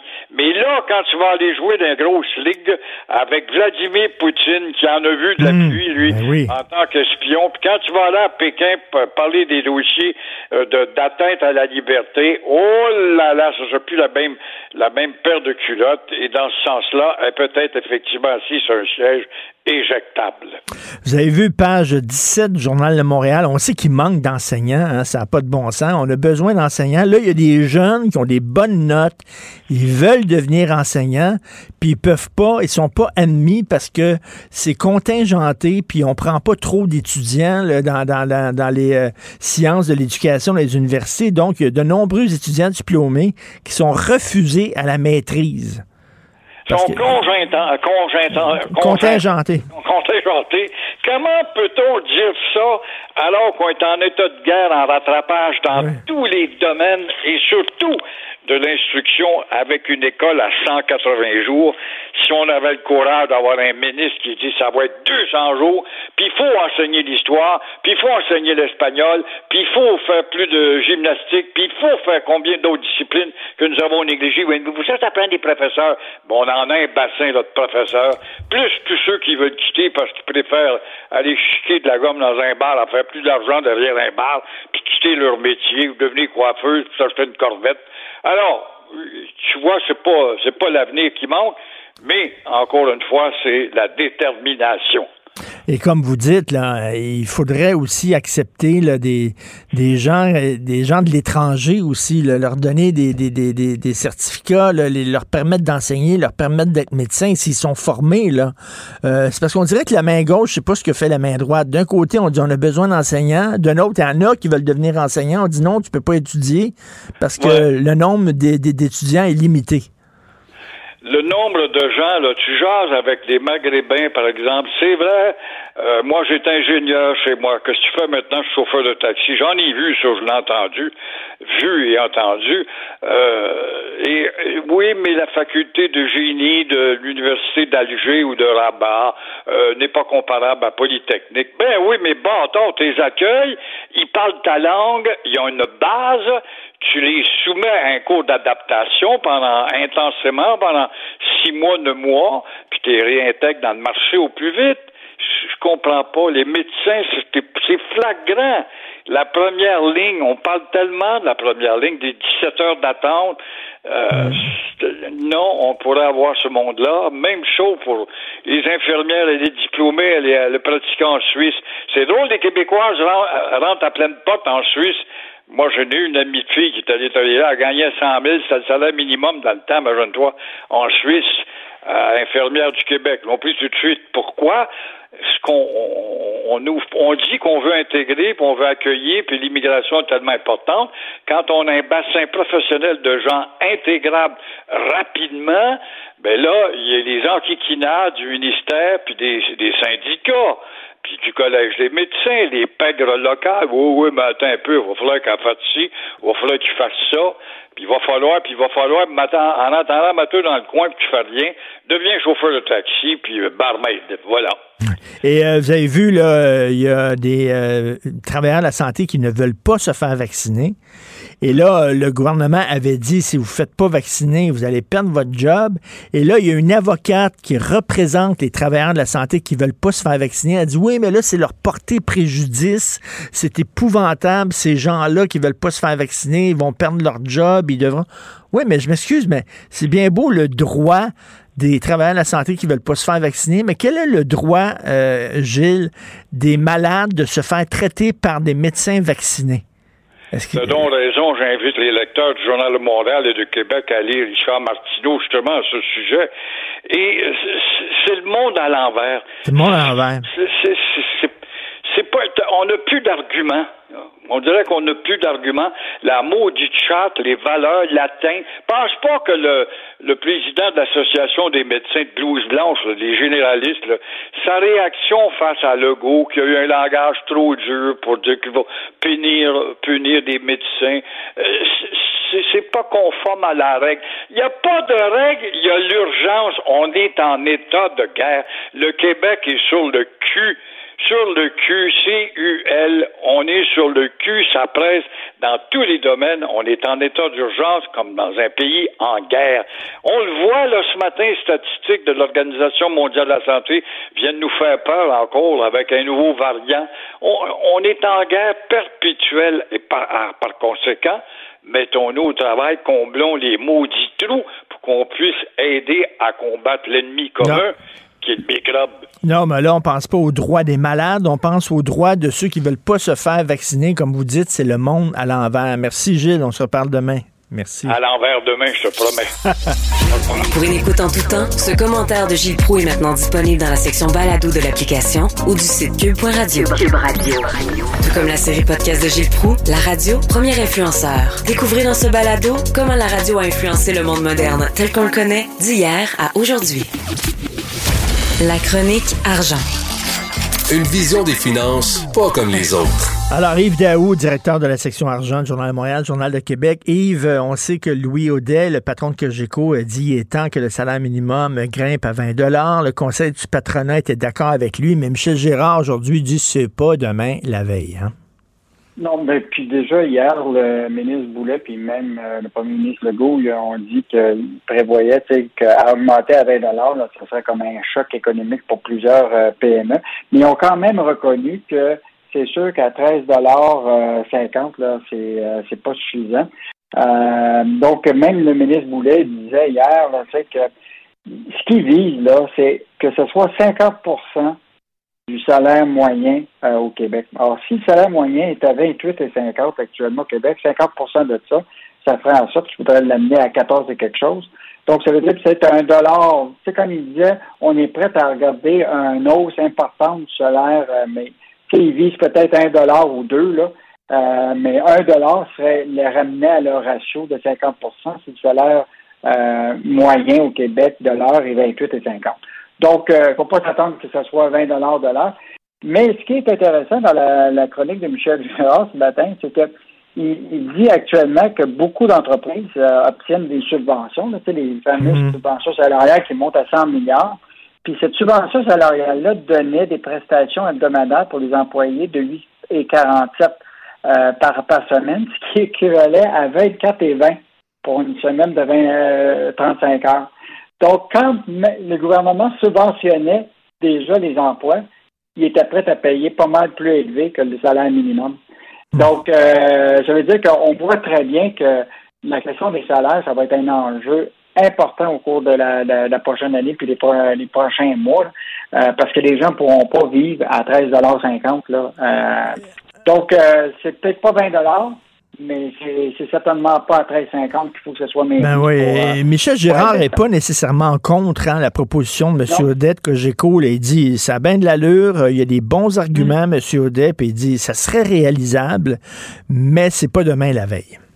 Non, puis tu sais, bon, le gouvernement du Québec a déjà augmenté le salaire minimum depuis 2018 de à peu près 11 euh, on est loin d'une hausse de 48 comme proposé par Louis, le président euh, du conseil d'administration de, de, Cogeco. Mais tu vois très bien que ça a suscité beaucoup euh, d'intérêt. puis moi, je pense que, en tout cas, je pense qu'il va y avoir un mouvement vers une hausse. Quand est-ce que ça va mm. intervenir? Mais déjà, là, si tu établis la règle du 50% du salaire moyen horaire au Québec est 28 et 50, ben ça veut dire que normalement, on verrait potentiellement une hausse là, euh, anticipée de 1 de l'heure euh, pour le salaire minimum au Québec. Yves, des artères un peu partout là, euh, à Montréal, à Québec, à Trois-Rivières, qui sont sauvées par l'achat local. Ça, c'est vraiment intéressant, Richard. On s'en est parlé. Tu t'en rappelles la fameuse publicité où tu voyais Pierre Fitzgibbon, le ministre de l'Économie, et le maire euh, main dans la main euh, dans les rues de Québec, puis qui invitait les gens à venir euh, dans leur, leur commerce dans les rues. Or, il y a une étude qui vient de sortir de Côté Mercier Conseil Immobilier. Les autres, ils font une espèce de survol du taux d'inoccupation sur les artères commerciales au Québec. puis je te rappellerai que ces artères-là, souvent, c'est principalement composé de restos, à peu près de 23% des petits commerces de détail, 40 puis des espaces à bureau à peu près de 25 On y établissent le taux euh, d'inoccupation et étrangement, écoute, ça a été très bien pour l'année 2020, euh, euh, finalement, parce que probablement les gens, au lieu de se retrouver dans des grands centres commerciaux, les grands centres d'achat, ont décidé de faire du commerce de proximité. On a des avenues partout là, au Québec qui ont des taux d'inoccupation de, relativement faibles. Mmh. écoute, la rue Jarry, c'est 0 euh, il y a des cas où la rue Masson, c'est 0,8. Euh, mais évidemment, il y en a d'autres qui sont très affectés, qui est la rue Saint-Denis, écoute, qui atteint un taux d'inoccupation de 10,6% Mais ça, ça m'étonne parce que, tu sais, la rue Saint-Denis, c'est en plein plateau Mont-Royal. S'il y a des gens qui font de l'achat local, c'est bien les gens du plateau. Ils se déplacent à vélo, ils se déplacent à pied. Comment ça se fait que la rue Saint-Denis euh, souffre autant? Ben, écoute, on a parlé à euh, un propriétaire d'un magasin, là, sur la rue Saint-Denis. Et elle, elle estime actuellement que la piste cyclable, c'est un coup de, couteau euh, final pour nous autres parce que ah, souvent, tu as des gens de l'étranger, ou pas de l'étranger, mais hors de Montréal qui viennent, puis ils ne peuvent pas stationner nulle part. Fait qu'ils oublient ça. Euh, puis ceux qui sont dans les pistes cyclables, c'est pas nécessairement des consommateurs euh, hmm. nécessairement intéressés à acheter sur la rue Saint-Denis. Or, la boutique Hollande, qui, qui a dit, nous autres, on pense même déménager ailleurs. Euh, parce que ça ne vaut pas la peine actuellement. Avec les travaux plus la piste cyclable. mais on a parlé à quelqu'un d'autre sur l'avenue euh, euh, Mont-Royal. Je ne sais pas si tu as été récemment sur l'avenue Mont-Royal, mais écoute, c'était achalandé cet été. Et lui, qui était au centre-ville de Montréal, il a changé complètement. Il était s'installer là, puis il a vu complètement sa visibilité augmenter, puis aussi le fait qu'il y a eu plus d'achalandage. et même cette étude-là, là, qui est quand même intéressante, a évidemment, par euh, obligation, évité la rue Sainte-Catherine parce que ça valait pas la peine de l'évaluer tellement qu'il y avait de travaux. ça, c'est ça, ça en dit long, hein. C'est ça, parce que moi, je me disais, les artères sauvés par l'achat local, puis là, je me dis, ben, qui qui va faire des achats locaux, c'est la rue Sainte-Catherine, il n'y a, pas. Et là, je lis, puis effectivement, ils n'ont même pas pris en considération la rue Sainte-Catherine parce qu'il y a tellement de Christie de travaux. Écoute, ils ont dit, ça vaut pas la peine. Non, mais ça, ça doit être épouvantable, les commerçants sur Sainte-Catherine. Mais, mais quand je regarde les, toutes les rues, Richard, euh, l'Ontario-Est, euh, l'avenue Mont-Royal, euh, la, rue Masson, Plaza Saint-Hubert, euh, euh, même le chemin Côte-des-Neiges, tout ça, ça va relativement bien. De, les taux de d'inoccupation ah sont pas élevés. Un taux d'inoccupation, selon cette étude-là, quand ça dépasse le, le 7 6 à 7 là, euh, il y a des grosses questions mais, à poser, mais de façon générale, ça a l'air euh, aller bien. Mais si tu es un automobiliste, là, essaie d'aller, toi, chez l'abbé, dans le coin de l'abbé, là, OK, ou mhm. essaie d'aller au centre Eaton, c'est le bordel total. C'est mieux, de te déguiser en con orange. oui, c'est le Christie de bordel incroyable. Ça n'a pas de maudit bon sens. Hey, Investissement Québec qui défend son projet de dirigeable Flying Whales. Il y a beaucoup de ah, gens qui ont critiqué ça, qu'Investissement Québec met de l'argent dans les montgolfières, pas les montgolfières, les dirigeables. Mais c'est quasiment comme des montgolfières. Ben, c'est sûr qu'hier, euh, Guy Leblanc, le président d'Investissement Québec, avait comme euh, à défendre une, coupe de, choses, dont celui-là, l'image de Prime Web. C'est sûr qu'il ne va pas contester euh, le, ministre Fitzgibbon sur cet investissement-là, mais lui il considère que c'est un investissement qui est risqué, mais qui va rapporter. Sauf qu'il dit que ça fait tous les critères de sélection euh, ont été respectés. Sauf que quand on demande de nous donner la liste des critères, on les a pas. ça, fait que, ça, c'est toujours ça. Peut-être un comité des risques, mais puis on leur demande, mais c'est quoi le risque que les Québécois prennent? Mais euh, ça, ils, ne veulent pas nous l'expliquer parce que c'est euh, de données confidentielles privées. Fait que, on a de l'argent public, mais on peut toujours pas savoir c'est quoi les risques que les Québécois prennent dans ce projet-là? Euh, ben, tu sais, je comprends pas ça? C'est notre argent. Puis tu sais, souviens-toi, euh, je pense c'est François Legault qui avait dit que son gouvernement serait un des plus transparents là. Et euh, c'est notre argent. On veut savoir comment ils utilisent notre argent. Puis là, non, c'est secret. On n'a pas accès aux informations. Il n'y a pas juste Investissement Québec, tu as la caisse de dépôt, tu sais, dans White Star Capital, là. Euh, on a demandé, ils ont bon, Investissement Québec a mis 25 millions, le Fonds de solidarité, puis la Caisse de dépôt a mis aussi des millions, et la Caisse de dépôt a refusé de nous dire combien de millions ils mettaient dans Wistar. Euh, donc, euh, tu sais, on, a beau dire qu'on est transparent, mais la réalité, souvent, là, on, c'est facile de soulever l'idée que ah ben c'est parce qu'il y a des c'est des données privées puis euh, confidentielles, mais c'est quand même de l'argent public. Ben oui, c'est notre argent. On a le droit de savoir euh, ce qu'ils font avec et euh, non, c'est un manque de transparence éhonté. Merci beaucoup Yves, on se reparle demain. Salut Yves Daou. À demain, au revoir. Pour une écoute en tout temps, ce commentaire d'Yves Daou est maintenant disponible en balado sur l'application Cube ou en ligne au cube.ca. Tout comme sa série Balado, mêlez-vous de vos affaires. Un tour complet de l'actualité économique. Cube Radio. La Banque Q est reconnue pour faire valoir vos avoirs sans vous les prendre. Mais quand vous pensez à votre premier compte bancaire, tu sais, dans le temps à l'école, vous faisiez vos dépôts avec vos scènes dans la petite enveloppe. Hmm, C'était bien beau. Mais avec le temps, à ce compte-là vous a coûté des milliers de dollars en frais, puis vous ne faites pas une scène d'intérêt. Avec la Banque Q, vous obtenez des intérêts élevés et aucun frais sur vos services bancaires courants. Autrement dit, ça fait pas mal plus de scènes dans votre enveloppe, ça.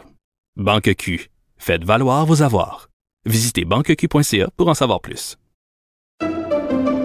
Pendant que votre attention est centrée sur cette voix qui vous parle ici, ou encore là, tout près ici, très loin là-bas, Ou même très, très loin. Celle de Desjardins Entreprises est centrée sur plus de 400 000 entreprises partout autour de vous. Depuis plus de 120 ans, nos équipes dédiées accompagnent les entrepreneurs d'ici à chaque étape pour qu'ils puissent rester centrés sur ce qui compte, la croissance de leur entreprise. Martineau, il n'y a pas le temps pour la controverse. Il a jamais coulé l'eau sous les ponts. C'est lui qui la verse. Vous écoutez Martineau. Cube, Cube Radio. Alors, on discute euh, avec Adrien Pouliot. Bonjour, Adrien, comment ça va? Ça va bien, Richard, toi? Très bien. Là, je te présente plus comme ancien chef du Parti conservateur du Québec. À un moment donné, là, tu sais, t'es plus chef, t'es plus chef. Il y en a un autre, C'est là. ça. Est-ce que toi, tu, Ouais. prends- est-ce que tu prends ta douche avec tes parents, toi, Adrien? Non? C'est incroyable, là, tu euh, Tu vois vraiment, tu sais, il dérange. Parce que pour sortir des conneries pareilles, tu sais, je sais pas si tu as vu son explication, mais euh, euh, il a expliqué après sur l'Internet. Puis c'est ça qui est intéressant, parce que c'est un gars qui il est pas bas. Tu sais, il, te parle comme toi puis moi, là, si on était en, dans la cuisine en train de jaser, puis il dit, ben ouais, mais, tu sais, il dit, ce que, ce que, ce que j'ai pas dit dans le temps que j'ai dit ça, c'est que c'est sûr que si je vais jouer au tennis avec mon père euh, dans un club de tennis, puis, euh, tu sais, on va au gym après, sais, au, au spa pour euh, tu sais, prendre un bain tourbillon, tout ça, ben oui, je vais prendre ma douche avec mon père. Ça, c'est Éric si Duhem. fais-. On parle, pour ceux qui n'ont Ouais, pas suivi, c'est Éric. Duhem, là, ton successeur, qui a dit qu'il prenait sa douche. Mais regarde, regarde, le premier ministre embrasse sa sœur sur la bouche. Fait que, regarde. regarde. Les politiciens sous la loupe. Non, mais et- et Adrien, tout ça pour dire que c'est certain que ça a été un chroniqueur, ça a été un commentateur coloré, ça fait partie de la game en même temps, puis il sait, là, parce que lui-même faisait cette game-là. Lui aussi, il allait, il allait fouiller dans ce que les politiciens disaient avant, puis tout ça. Il a fait cette game-là. Maintenant, c'est lui. Bon, et c'est certain qu'ils vont aller fouiller, puis ils vont aller écouter ce qu'il disait à Choix FM, à Jeff Fillion, puis tout ça. C'est sûr, là. Ah oui, c'est sûr. Puis il l'a dit. tu sais, Il l'a dit, c'était c'est évident que quand j'ai un rôle d'animateur, de, en anglais, on appelle ça un shock jock, un peu comme toi, là, tu sais, là, des gens qui disent des choses pour choquer un peu le monde, là, tu sais, puis euh, les exciter, puis euh, être certain qu'ils vont revenir le lendemain t'écouter. Euh, Alors, tu sais, c'est sûr que tu, tu as une approche différente euh, euh, qu'un politicien, mais, mais Eric, c'est quelqu'un qui est, qui est il n'a pas changé. C'était quelqu'un qui, fondamentalement, dans son ADN, est une personne qui croit à, aux droits et libertés individuelles, à un État plus petit, moins d'impôts, plus de place aux individus. Bon, tout ce que moi, euh, je- Non, non, mais j'ai parlé depuis, euh, depuis quatre ans. là, Là, là, tu sais, moi, j'ai travaillé à Choix pendant euh, quelques années. et J'ai adoré ça. C'était très le fun. Tu as une très grande liberté de parole. Et des fois, tu oublies que tu as un micro même parce que, tu sais, euh, t'as pas des pubs aux, aux 10 minutes. là. Des fois, tu peux jaser pendant une demi-heure puis tout ça. Et, euh, bon, tu sais, quand il dit les attachés de presse sont lettres, là. puis là, il a dit, c'est pas ça que je voulais dire. là. Il y a personne qui a cru vraiment ses excuses. Il avait dit ça comme ça autour de la table. Peut-être tu peux dire ça dans ton salon avec trois bières, mais, mais là, euh, bon, c'est certain que ça va le hanter, mais bon, je pense qu'il est fait fort, il va passer à travers. Écoute, Adrien, il y en a un euh, qui a eu des propos qui ont, qui ont fait beaucoup euh, réagir, c'est euh, Louis Audet, patron de Cogeco. Tu as été, toi, un patron de médias, tu étais boss de TQS. Alors, Louis Audet qui dit... on devrait payer maintenant le salaire minimum à 20 pièces de. Puis toi, sur Facebook, as sorti, en fait, euh, comment, comment il paye ses employés, comment il payait ses employés, comment il paye ses employés, pardon, à Trois-Rivières?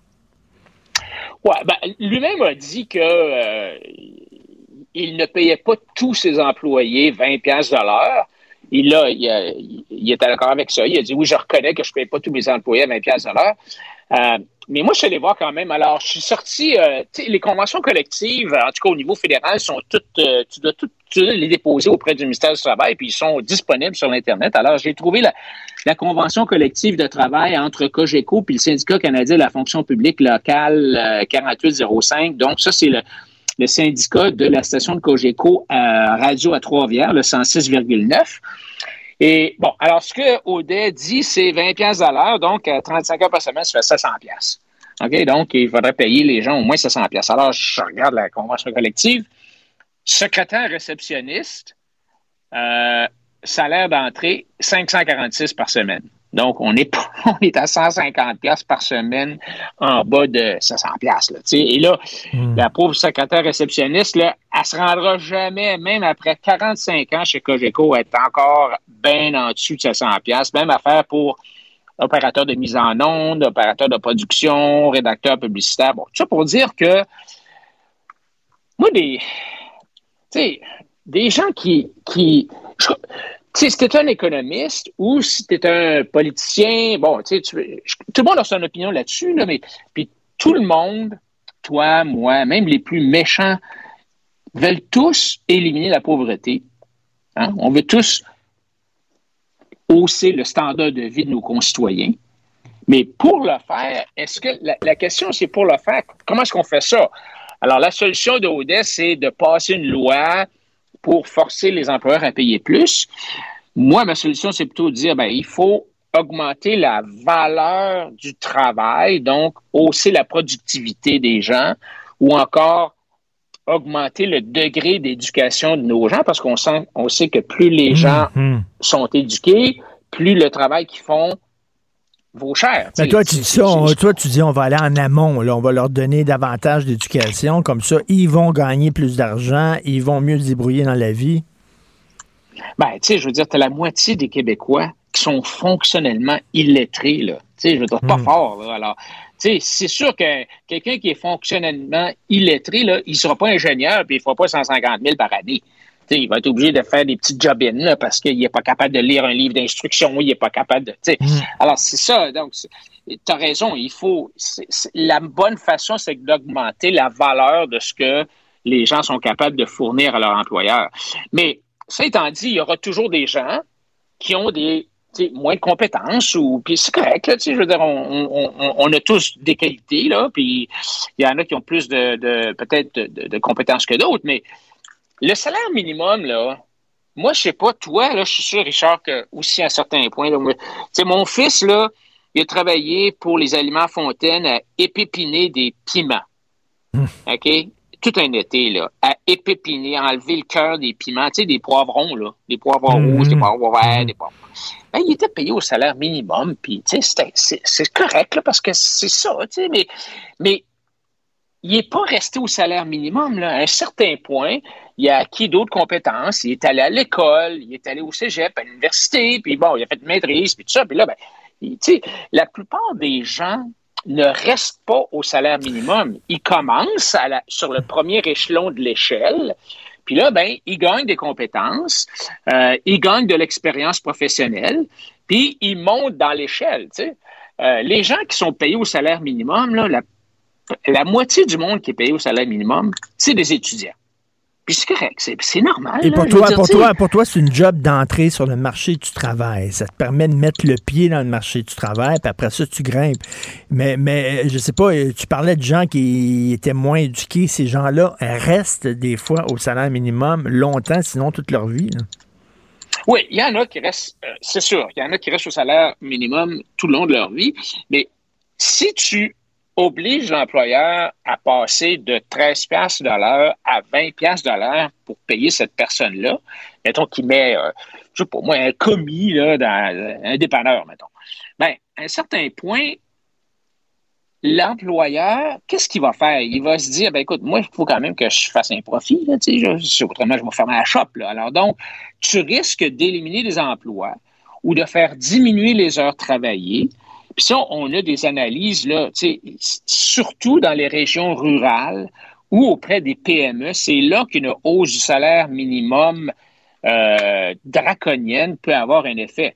Puis, tu sais, les PME, là, rappelons-nous que c'est le poumon économique du Québec. Alors, donc, tu as un risque de, faire mal, de faire du tort aux gens que tu veux aider. Ou alors, ou alors, ou alors, tu dois vendre ton produit plus cher et là, ben, c'est le consommateur qui va payer ta hausse de salaire.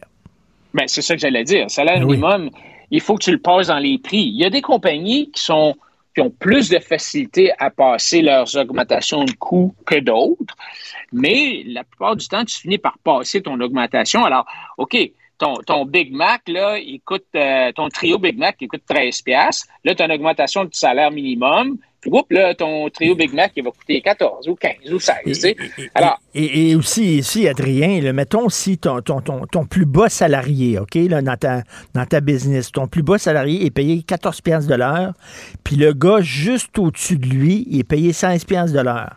Si tu fais passer celui qui est payé 14 à 20 ben, tu dois faire passer celui qui est à 16 à 22 pièces. Et là, on dit c'est tous les salaires de, de, ta business que tu dois revoir à la hausse. C'est ça, absolument, parce que le gars, il, le gars, il va dire, ben écoute, moi, j'ai plus de compétences que le gars qui est au salaire minimum. Donc, tu sais, si le salaire minimum passe de, de 13 à 20, moi, je, t'ai payé 20 avant, là, je vais payer 27. Euh, alors, et l'autre aspect aussi, c'est que un salaire minimum trop élevé, ça ça va encourager le décrochage scolaire parce que les jeunes, ils, ils, mmh, mmh. ils vont vouloir aller travailler au dépanneur. Écoute, 700 pièces par semaine, c'est du bacon, là, tu sais. Alors, ils vont peut-être préférer gagner des sous au dépanneur plutôt que de rester assis sur les bancs d'école. Mmh. Alors, il y a toutes sortes d'impacts comme ça. C'est pour ça que moi, je pense, oui.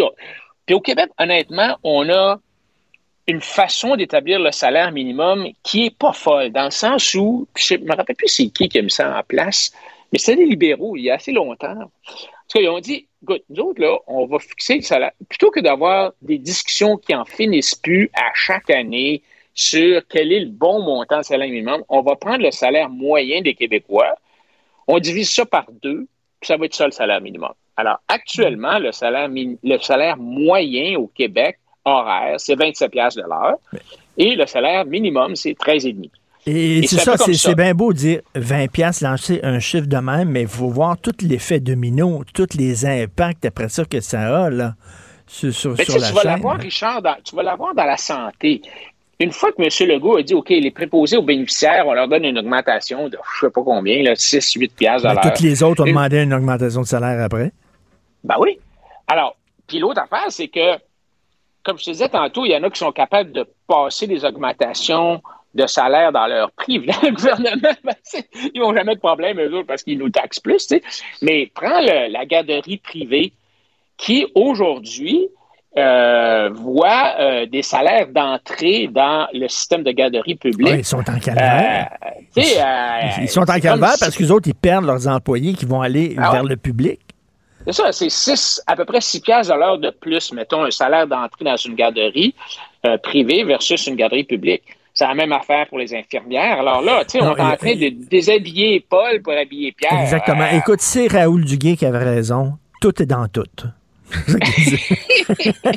Merci, Adrien. Salut.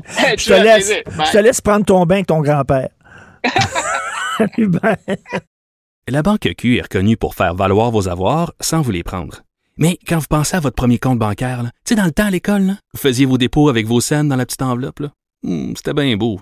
Mais avec le temps, ce vieux compte-là vous a coûté des milliers de dollars en frais, puis vous ne faites pas une scène d'intérêt. Avec la banque Q, vous obtenez des intérêts élevés et aucun frais sur vos services bancaires courants.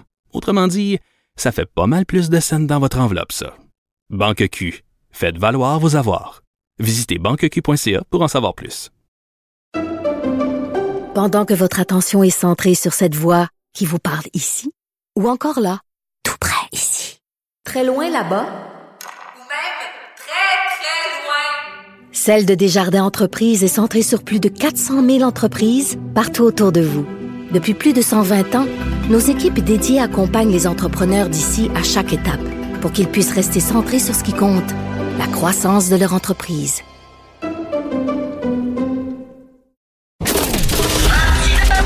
Martino, souvent imité, mais jamais égalé. Vous écoutez Martino. Cube, Cube Radio.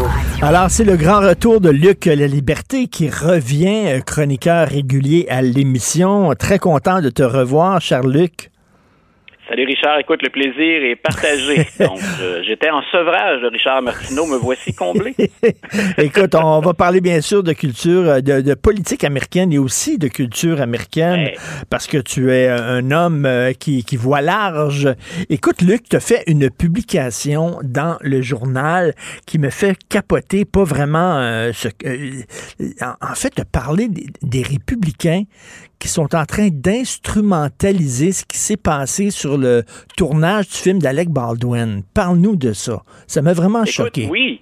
Écoute, je, c'est pour moi, ça illustrait un ce qu'on ce qu'on a dit ou ce qu'on a reproché à Donald Trump, ce qu'il n'a pas créé, mais ce dont il a profité. Mais ça illustre aussi le climat politique actuel. C'est-à-dire que j'ai toujours pensé qu'au-delà de la polarisation aux États-Unis, on s'était toujours gardé un terrain neutre que j'appellerais la, la décence. Et dans ce cas-ci, faut, faut, refaire un peu hein, la séquence des événements. On voit passer les images d'Alec Baldwin qui semble grandement affecté par le fait que, en s'entraînant avant de filmer une scène, donc, euh, il utilise un pistolet, mais que cette arme-là était euh, visiblement chargée. Donc, hmm. on utilise habituellement des armes à blanc. Donc, il atteint la directrice photo, il atteint l'assistant réalisateur, euh, puis on, on, apprend ensuite que ben, cette directrice photo décède. on est à mener l'enquête. Pour le moment, ça va vers l'armurière qui était responsable du plateau et l'assistant réalisateur à qui on reprochait déjà des choses, mais au moment où se déroulent les événements, ça semble assez clair de ce qu'on entend des enquêteurs qui sont sur place, puis de l'équipe de tournage que Baldwin n'y est pour rien. Alors je me dis, la plupart des gens, la première réaction, le premier réflexe, c'est euh, Alec Baldwin doit être terrassé parce qu'il vient d'enlever la vie d'un humain ben indirectement, et l'autre, pensons à cette femme-là qui vient de mourir dans un contexte où on n'est pas censé mourir. Euh, filmer Hein, ou reproduire à l'écran des scènes pour du divertissement ou pour informer la population ne devrait pas entraîner la mort des participants. Ça me semble être le, le, le B à bas de la chose. Donc, au moment où tout le monde a une forme de, de, de respect, il y a un étonnement ou de la tristesse, hein, euh, ben, le fils de Donald Trump, Don Jr., lui, s'empresse de relayer euh, sur les réseaux sociaux et sur son site web, donc des images d'Alec Baldwin euh, accompagnées de divers slogans, dont un qui disait, et ça pour nos auditeurs, c'est une récupération finalement de, de, slogans qu'on utilise entre les partisans finalement d'une absence de contrôle sur les armes à feu, ou encore, comme Alec Baldwin, ceux qui disent hein, on, on ne veut pas, ou en tout cas on veut un meilleur contrôle de la vente et de la circulation des armes à feu. Sur le premier T-shirt que j'ai vu, à 28 dollars pièce quand même, euh, c'est Guns don't kill people, Alec Baldwin kills people. Donc, ça ah. se fait dans les 24 heures.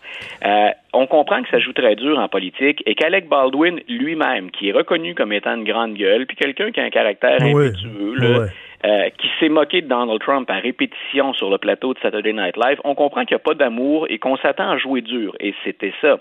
Mais là, je me disais, il y a mort d'une personne. C'est un incident euh, et un accident, pour ce qu'on en sait jusqu'à maintenant, épouvantable pour ceux qui étaient sur le plateau. Dans ma tête, la décence la plus élémentaire faisait qu'on s'abstenait, on se laissait un peu de perspective et de temps avant de récupérer ça à des fins mercantiles, mais à des fins de vengeance politique également. C'est le, c'est le slogan de la NRA, là, des défenseurs des armes à feu, c'est-à-dire euh, euh, Gun don't kill people, euh, people kill people. Donc, ils ont joué avec ça en faisant comme une mauvaise blague et c'est tout tout, tout ce que je reproche de Donald Trump, c'est-à-dire ce manque de, de décence élémentaire. Vraiment tu vois, on, on, a, comme atteint, à mon avis, un autre plateau quand on fait ça. Je répétais tout à l'heure en introduction, là, où je mentionnais, Donald Trump n'a pas inventé ça. Depuis la présidence Clinton, en gros, c'est pas mal là où on peut fixer euh, l'origine de la période actuelle de polarisation. On pouvait défendre des points de vue républicains, des points de vue démocrates, mais on se rejoignait quelque part dans une zone où on disait, on ne touche pas à ça. Il y a du respect. Euh, M. Trump a profité de la polarisation, son équipe et lui, et on a porté ça à un autre niveau. On l'a vu, peut-être que nos auditeurs ont ça en tête aussi, avec John McCain, quand M. Trump a dit Moi, mes héros, j'aime mieux quand ils n'ont pas été capturés.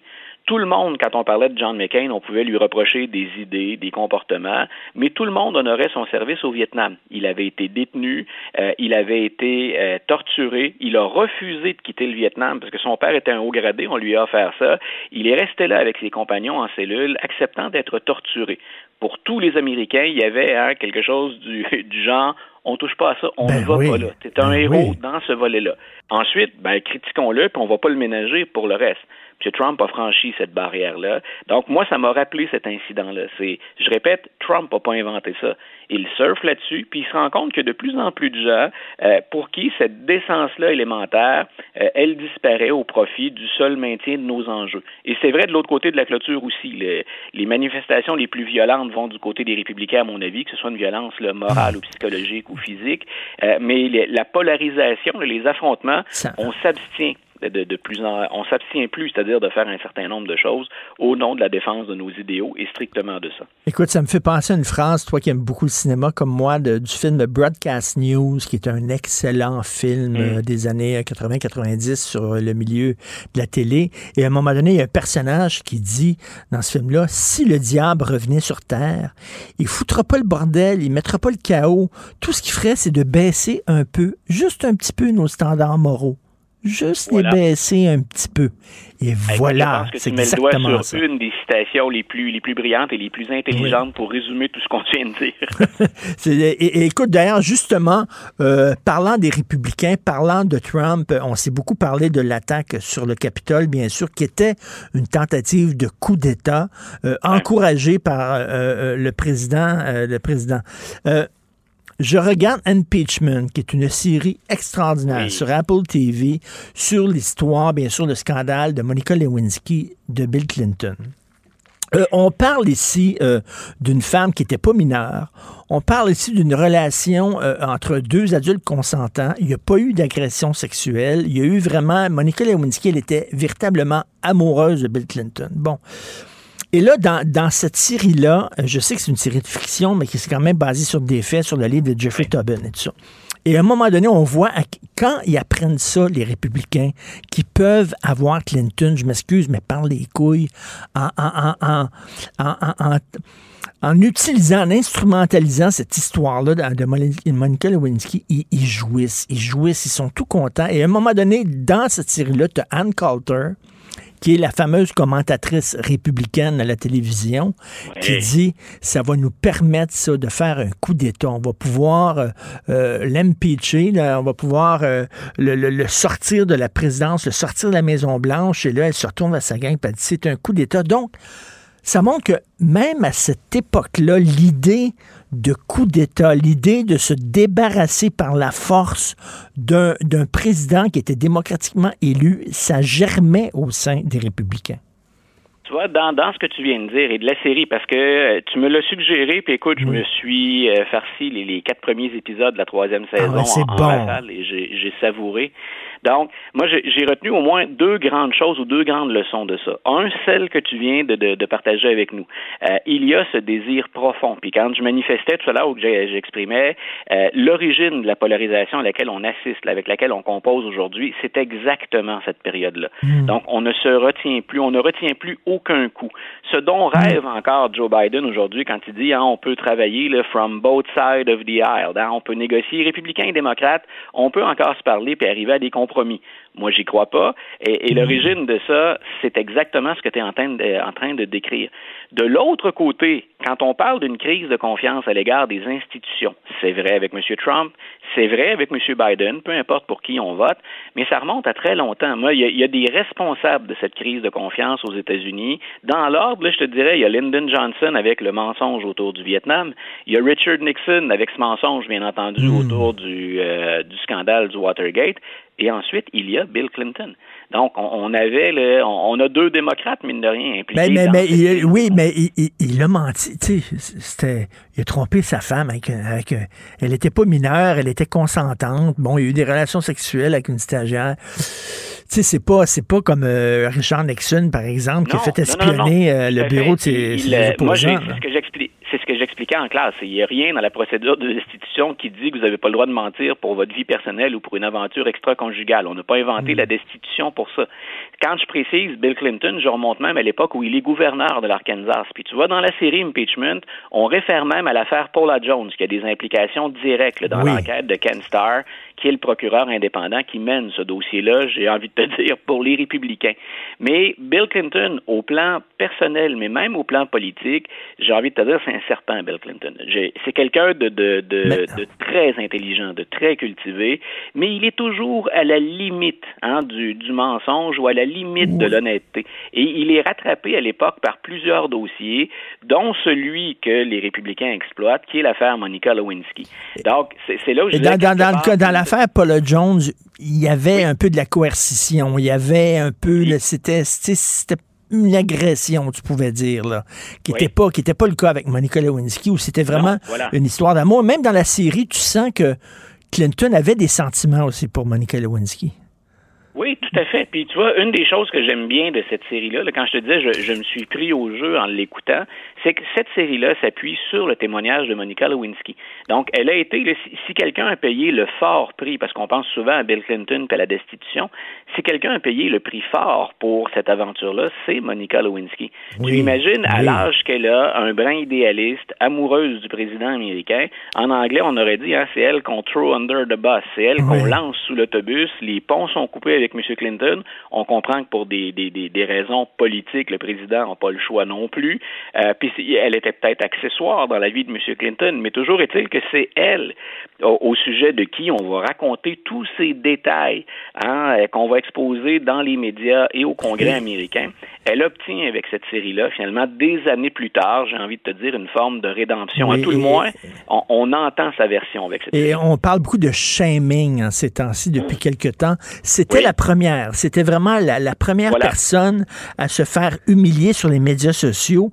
Et ça, c'est le premier scandale à éclater à l'ère numérique.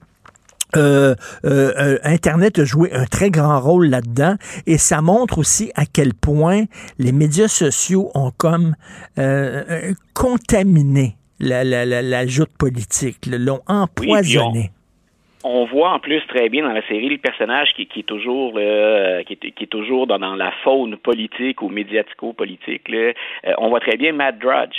Quand on s'informe sur Matt Drudge de son propre avis, il n'y avait rien vraiment pour se démarquer. Le, le, génie qu'il va avoir. Qui un journaliste numérique, l'un des premiers journalistes sur Internet qui avait un site qui s'appelait The Drudge Report. Voilà. Donc là où il va être très habile, c'est effectivement d'exploiter le numérique. Et deux, euh, il ouvre la porte. Euh, les démocrates vont tenter le même coup avec lui par la suite. Mme Madame Clinton a reconnu que des membres de son équipe étaient devenus des amis ou s'étaient rapprochés de Matt Drudge quand on a vu l'influence qu'il exerçait à Washington. Mais il a été une porte d'entrée pour bien des stratèges républicains qui profitaient finalement de la plateforme de Matt Drudge pour faire circuler beaucoup d'informations qu'on ne voulait pas nécessairement exposer dans une conférence de presse ou sur le plancher du Congrès.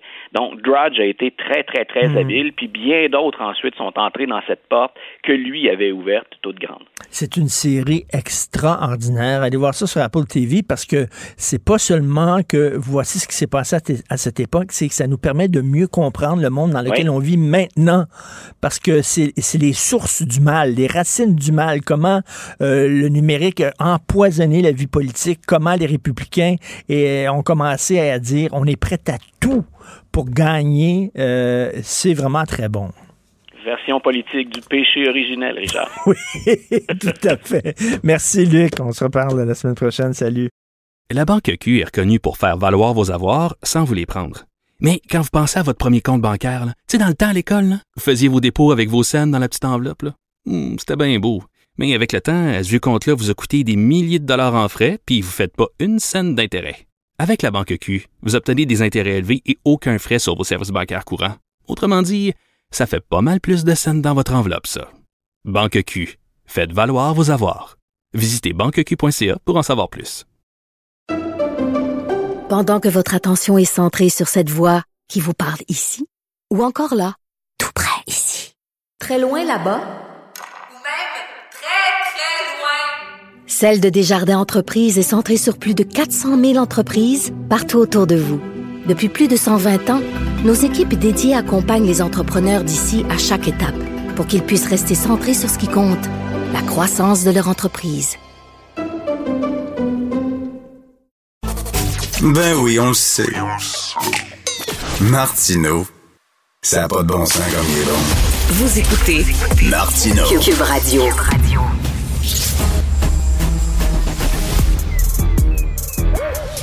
Mathieu Bocoté. Il représente un segment très important de l'opinion publique. Richard Martineau. Tu vis sur quelle planète? La rencontre. Je regarde ça et là, je me dis, mais c'est de la comédie. C'est hallucinant. La rencontre. Bocoté. Martineau. Alors, Mathieu, tu veux revenir sur la nomination de Mélanie Joly euh, au poste très prestigieux euh, de ministre des Affaires étrangères du Canada. Oui, alors pour différentes raisons. Euh, j'avais, je, voulais- je voulais écrire sur ça dans les prochains jours et Antoine Robitaille a un peu écrit aujourd'hui le texte que j'aurais voulu écrire. donc je me permets de, de partir de ce texte pour en dire davantage. Antoine relit le livre de Mélanie Joly, car Mélanie Joly a écrit, un- euh, qui présente sa vision du monde, qui était un peu une vision très désincarnée de l'État. C'est-à-dire il faut en finir avec l'État-nation, il faut une forme de gouvernement mondial, euh, il faut ramener le pouvoir vers les villes, les grandes euh, métropoles, les provinces comptent de moins en moins, les nations comptent de moins en moins. Il se trouve que Mélanie Joly est donc désormais en charge des affaires étrangères de cet État souverain qu'est le Canada. Par ailleurs, le Canada, ne l'oublions pas, a rebaptisé son ministère, son ministère des Affaires étrangères depuis un certain temps Affaires mondiales, comme si finalement la distinction entre le national et l'étranger, entre l'intérêt national canadien et l'intérêt mondial de l'humanité, je sais pas comment l'appeler, il y avait quelque chose de scandaleux là-dedans, donc il fallait par le vocabulaire effacer la trace du national ou de l'étatique. Mais ce qui est intéressant, c'est de voir donc le grand décalage entre euh, le- le- la fonction qu'elle occupera, parce que même si le Canada se voit comme le laboratoire d'un nouveau modèle de citoyenneté sous le signe du multiculturalisme et du multilatéralisme et de la fin de l'État-nation et de la construction d'une gouvernance globale, le Canada, pour un certain temps encore, va avoir à défendre ses intérêts sur la scène mondiale, sur la scène internationale, en politique étrangère, et nomme donc quelqu'un qui fondamentalement conteste la légitimité du poste qu'elle occupera. C'est assez intéressant. Il y a deux manières de lire ça. Soit elle va véritablement chercher à aligner son, euh, son discours, en fait, ça, la, politique étrangère du gouvernement canadien sur la logique euh, mondialisante, mondialiste, gouvernance globale qui est la sienne. C'est tout à fait possible. Ou finalement, c'est l'autre hypothèse, euh, en politique, une- pour une certaine génération aujourd'hui, le discours politique qu'on adopte, c'est simplement le discours qui permet d'avoir, d'accélérer son ascension sociale, de franchir un nouveau cap, de, de gravir chaque étape, de gravir, de monter chaque, euh, chaque étage finalement de l'ascension sociale. Puis s'il fallait à 30 ans ou à 35 ans être pour une mondialisation post-nationale qui déconstruit les États, ben tant mieux. Puis si dans 5 ans, il faut adopter un autre discours pour arriver au sommet de la classe politique, eh bien on le fera aussi. En la matière, le cynisme commande tout. C'est assez intéressant finalement cette espèce de concentré de leçons sur la vie politique et l'ambition qui est, qui est représentée ou incarnée dans la nomination de Mélanie Joly. Et justement, puis elle n'a pas d'expérience. C'est pas Colin Powell, c'est pas Henry Kissinger, c'est pas Dominique de Villepin. D'ailleurs, en parenthèse, ceux qui n'ont pas entendu le discours de M. de Villepin à l'ONU lorsqu'il plaidait contre l'intervention américaine en Irak, allez voir ça, c'est un des plus grands discours de l'histoire politique moderne. Euh, écoute, elle n'a pas cette expérience-là. Et non seulement ça, mais elle arrive à une époque où tout est à refaire, où c'est vraiment un, champ de ruines, la politique internationale du Canada. Tout est à refaire, nos relations avec les États-Unis, nos relations avec la Chine. Donc, ça prend d'autant plus quelqu'un qui est expérimenté. Et là, on envoie une novice. Vraiment? Ben voilà. Là, et là, c'est à ce moment-là qu'on voit la, dure réalité de la politique internationale. Ça veut dire, on a beau croire que les États ne doivent plus exister à la gouvernance globale, tous ces machins, là. Mais manifestement, le rapport qu'a eu le Canada avec, les, avec la Chine sur la question des deux Michael nous rappelle que des intérêts contradictoires existent entre les États. La question de la frontière avec les États-Unis, c'est c'est vital pour le Canada, cette question-là. Manifestement, les États n'ont pas tous les mêmes intérêts. La question de, la place du Canada dans le monde aujourd'hui, c'est une question, bon, euh, moi je, suis un indépendantiste, mais pour euh, tant qu'on est encore dans ce pays-là, la question de la politique étrangère canadienne pèse. Je redoute qu'on ait comme politique étrangère seulement avec Mme Joly un espèce de discours lénifiant, désincarné, guimauve, bonbon, calinours, mmh.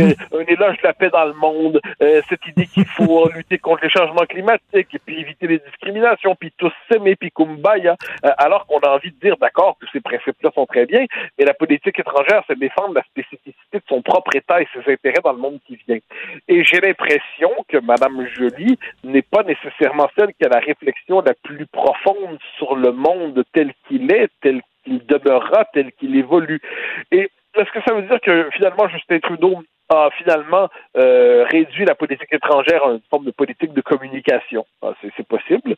C'est peut-être que lui-même ne parvient pas à comprendre le rôle de ce ministère dans le monde dans lequel on évolue, mais ce qui est certain, c'est qu'il y a une forme de... Je, crains, je crains que la, politique étrangère canadienne soit frappée du saut du ridicule à travers cela. C'est-à-dire que Mme Joly soit une femme intelligente, je n'en doute pas un seul instant, mais elle n'a manifestement ni la profondeur historique, ni la profondeur culturelle, ni la perspicacité géopolitique pour comprendre la fonction. Peut-être l'aura-t-elle dans cinq ans, mais pour l'instant, elle ne s'est pas préparée pour un poste de cette envergure, mais peut-être se croit-elle, on, on, sait qu'elle a voulu commencer en politique en devenant maire de Montréal, mairesse de Montréal, elle se voit manifestement un jour dans le rôle du premier ministre, peut-être tel que tous les postes sont de bons tremplins.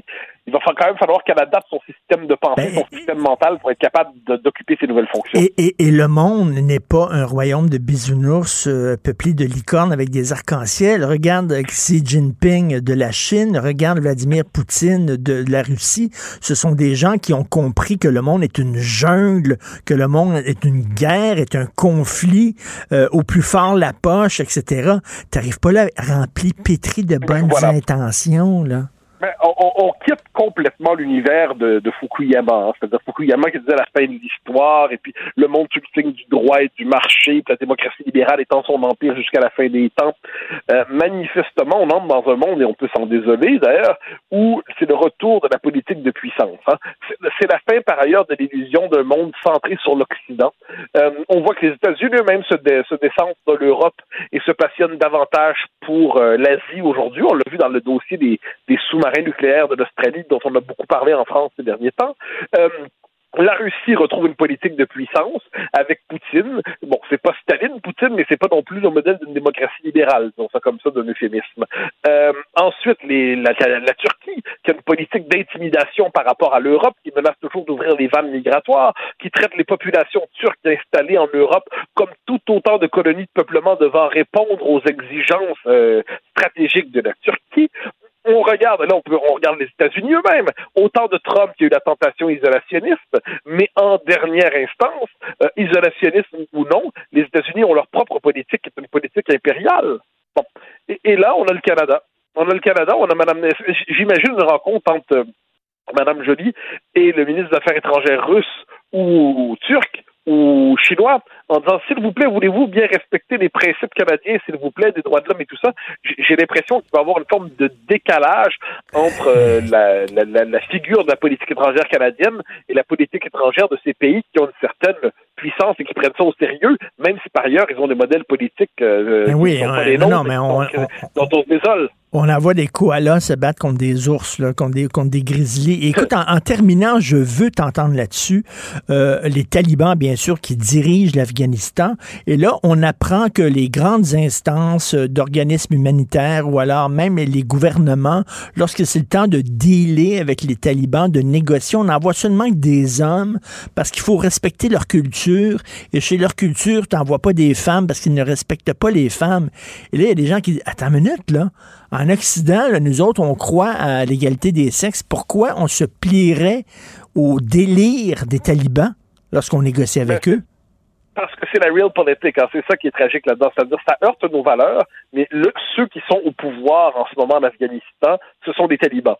Si on veut leur parler, il faut quelquefois fonctionner. Et c'est le drame de la politique étrangère qui ne recoupe pas les codes de la morale. Et puis moi, c'est pour ça que là-dessus, en ces matières, ma, politique est assez simple. Quand ça se passe chez nous, ça fonctionne selon nos codes. Il n'y a aucune concession à faire avec le début d'un quart de huitième de revendication islamiste chez nous. Quand on doit négocier avec un État étranger, quelquefois, il faut se plier au code de la real politique. C'est pas agréable, mais si c'est la condition, je dis pas que je m'en réjouis, je dis même pas qu'il faut le faire, je dis qu'il faut simplement ne pas en être surpris. Donc, euh, selon, euh, selon toi, euh, on ne devrait pas, au contraire, les provoquer en envoyant des femmes en disant Regardez, là, nous autres, Ben, pas- J'aimerais que si on les envoie, elles puissent revenir. Euh, c'est- ça, le- c'est pas un détail, c'est-à-dire que euh, il y, en a d'ailleurs la question se pose, ça va même au-delà de- du point que tu donnes, que ce que tu évoques, c'est est-ce qu'on doit, par exemple, avoir des relations diplomatiques avec les talibans? C'est un régime détestable, hein, Mm. fondamentalement. Mais De Gaulle avait cette formule, la France reconnaît les États et ne s'intéresse pas de- au régime. Donc, autrement dit, quel que soit le régime dans un pays, il y a un État, on fonctionne avec. Il y a toutes les raisons de maudire ce régime, puis on peut espérer qu'il évolue, puis tout le travail, enfin, on peut espérer, je pense pas que ça va évoluer, mais on peut le souhaiter. Mais sur le fond des choses, je pense que il faut accepter, je le dis avec tristesse, mais les- il y a quelquefois des codes quand on arrive dans un pays, ne serait-ce que pour la protection de nos propres diplomates. Une fois que c'est dit, chez nous, cela dit, pas le début d'un quart de huitième de concession devant ça. Puis encore une fois, si nos États sont assez forts pour être capables d'imposer, de se, de se, de casser la logique talibane, tant mieux, euh, tant mieux. Mais tout ça pour dire que je, je regarde ça, le, la politique étrangère n'est pas le domaine des principes les plus, euh, les plus fermement évoqués. C'est le domaine des compromis, quelquefois les plus laborieux. Et je ne suis pas surpris de cela, même si je m'en désole, évidemment. Et concernant Mélanie Joly, bien, on jugera l'arbre à ses fruits, comme on dit. Merci beaucoup, Mathieu Bocoton. On se reparle demain. plaisir. Salut. Bye bye. Pour une écoute en tout temps, ce commentaire de Mathieu Bocoté est maintenant disponible dans la section balado de l'application ou du site cube.radio. Tout comme la série podcast de Mathieu Bocoté, Les idées mènent le monde. Un balado qui cherche à mettre en lumière, à travers le travail des intellectuels, les grands enjeux de notre société. La Banque Q est reconnue pour faire valoir vos avoirs sans vous les prendre. Mais quand vous pensez à votre premier compte bancaire, tu sais, dans le temps à l'école, vous faisiez vos dépôts avec vos scènes dans la petite enveloppe. Hmm, C'était bien beau.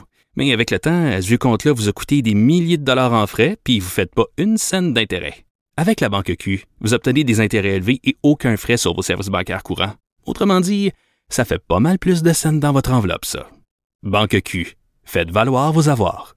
Visitez banqueq.ca pour en savoir plus. Pendant que votre attention est centrée sur vos urgences du matin, vos réunions d'affaires du midi, votre retour à la maison ou votre emploi du soir, celle de Desjardins Entreprises est centrée sur plus de 400 000 entreprises à toute heure du jour. Grâce à notre connaissance des secteurs d'activité et à notre accompagnement spécialisé, nous aidons les entrepreneurs à relever chaque défi pour qu'ils puissent rester centrés sur ce qui compte, le développement de leur entreprise. Si c'est vrai qu'on aime autant qu'on déteste, Martineau, C'est sûrement l'animateur le plus aimé au Québec. Vous écoutez Martineau. Cube Radio. Il y a trop d'accidents entre qui impliquent des automobilistes et des cyclistes à Montréal. Il y en a trop. Là encore, là, une cycliste de 52 ans qui a été gravement blessée. Elle a été happée par une voiture projetée à une trentaine de mètres plus loin à la Chine sur la rue Notre-Dame. Là, si je comprends bien ce qui s'est passé, c'est la dame, la cycliste, euh, qui aurait pas respecté son feu de circulation. Parfois, ce sont les cyclistes qui se conduisent mal. Parfois, ce sont les automobilistes qui se conduisent mal. Je veux pas faire le procès de l'un ou de l'autre. Je veux qu'on qu'on vive ensemble, les deux, qu'on partage euh, la route pour qu'il y ait de moins de blessés possible. Nous allons parler avec M. Blaise Rémillard, responsable transport et urbanisme au Conseil régional de l'environnement de Montréal. Bonjour, M. Rémillard. Bonjour, merci Martineau. Euh, je suis allé deux fois à Amsterdam. C'est une ville que j'aime beaucoup. Euh, là, là-bas, là, c'est pas des centaines de cyclistes, c'est des milliers de cyclistes. faut voir dans sa vie une fois des stationnements de vélos à Amsterdam. C'est gigantesque.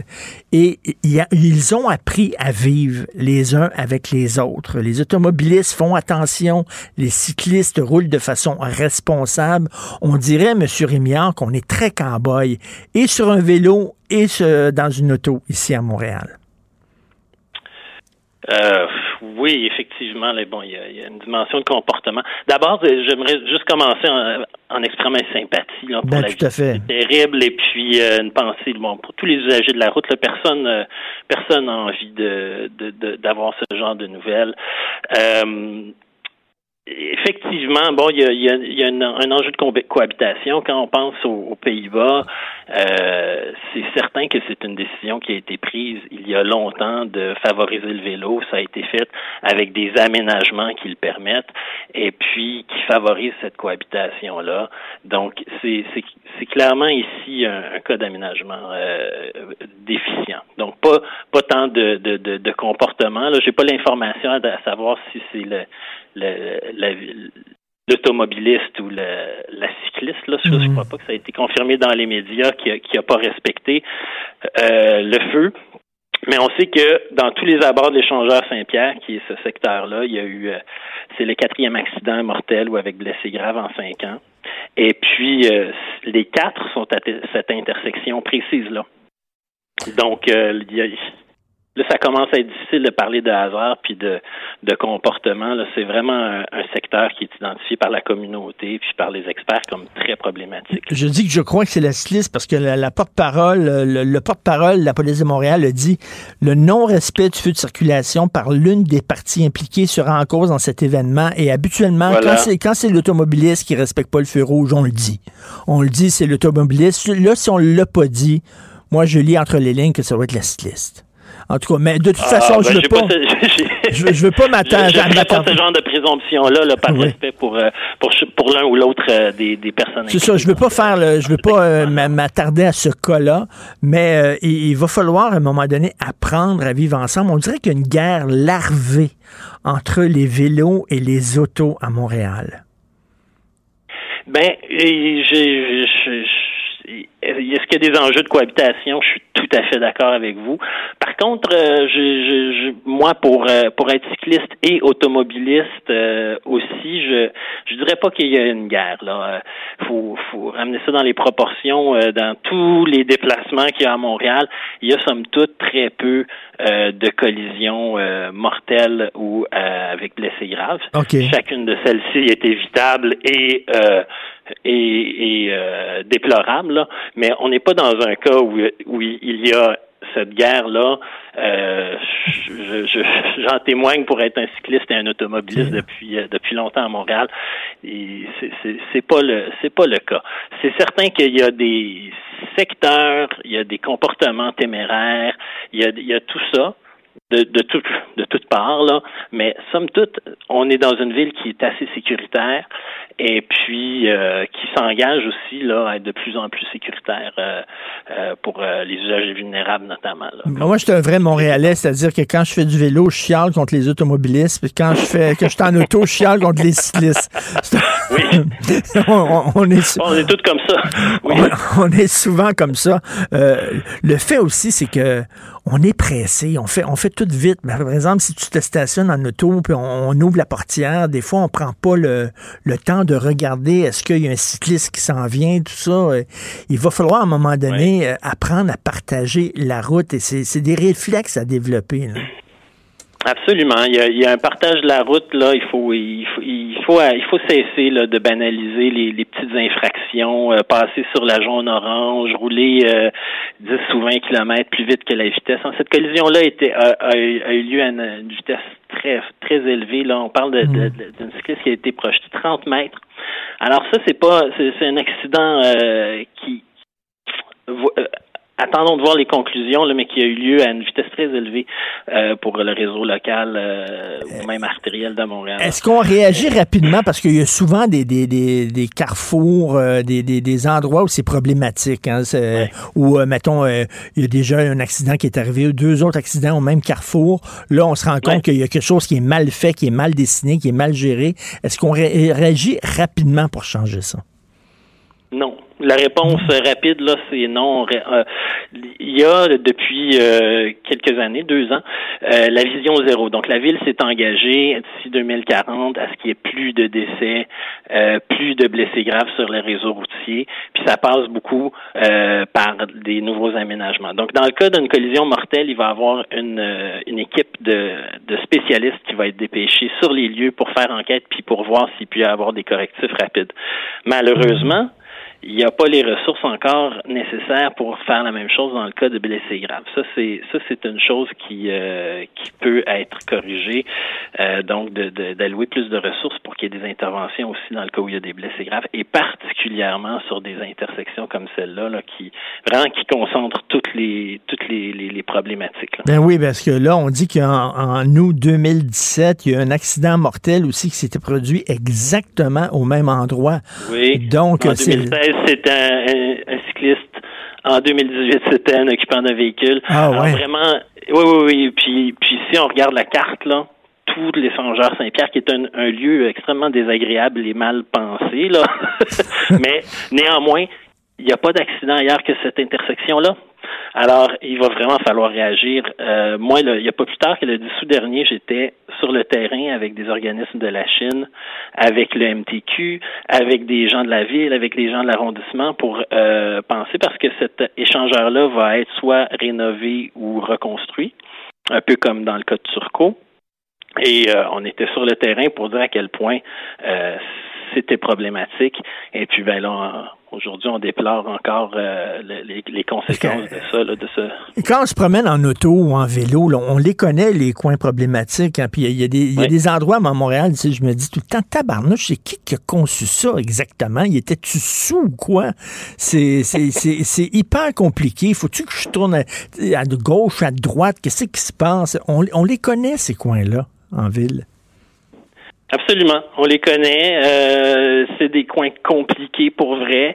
Euh, généralement, euh, bon, il y, a une question de, de, de difficulté, mais la, grande difficulté, c'est est-ce que on est capable de repenser ces aménagements-là, mmh. Puis est-ce qu'on est capable de faire un petit compromis sur la fluidité pour la sécurité? Donc, c'est souvent ça qui qui nous bloque dans les réaménagements de ces secteurs-là, qui sont qui sont compliqués, qui sont névralgiques, qui concentrent euh, un paquet de d'usagers. Et puis euh, c'est ça le c'est ça aussi l'enjeu généralement dans ces. Et, euh, Monsieur Rémiard, rappelez-vous là le, le, coin du parc des Pins là, avant comment c'était? C'était le bordel total. Ils ont tout changé ça et maintenant c'est beaucoup plus sécuritaire. Mais vous vous souvenez à l'époque comment c'était du parc des Pins? Ben oui, oui. Puis des intersections comme ça, il y en a euh, sur toute l'île de Montréal. Là, euh, on parle du parc euh, du parc Jean Talon. Celle-ci en est un bon exemple aussi, là, Notre-Dame et Saint-Pierre. Alors, oui, effectivement, donc, faut faire, euh, faut faire attention. Il faut que la ville euh, réagisse plus rapidement à ces, euh, carrefours. et il faut aussi apprendre à vivre ensemble. on est poigné pour vivre ensemble. Puis là, c'est le vélo d'hiver qui va commencer. Oh boy, ça, c'est pas facile, le vélo d'hiver. C'est un autre débat. Merci beaucoup, M. Blaise Rémillard. Merci. Responsable transport urbanisme au Conseil régional de l'environnement de Montréal. Merci, M. Rémillard. Merci, M. Martin. Bonne journée. Alors là, je vais parler, euh, ben, je vais parler à Benoît tantôt à midi. C'est notre rencontre. C'est Benoît qui prend la relève. Merci beaucoup aux deux Florence, Florence Destoud, Florence Lamoureux. Merci beaucoup. Euh, Maude Boutet, Carl Marchand qui nous a donné un coup de main. Et euh, à la régie, la réalisation, euh, Jean-François Roy. On se reparle, nous, demain à 8 h. Passez une excellente journée. Cube Radio.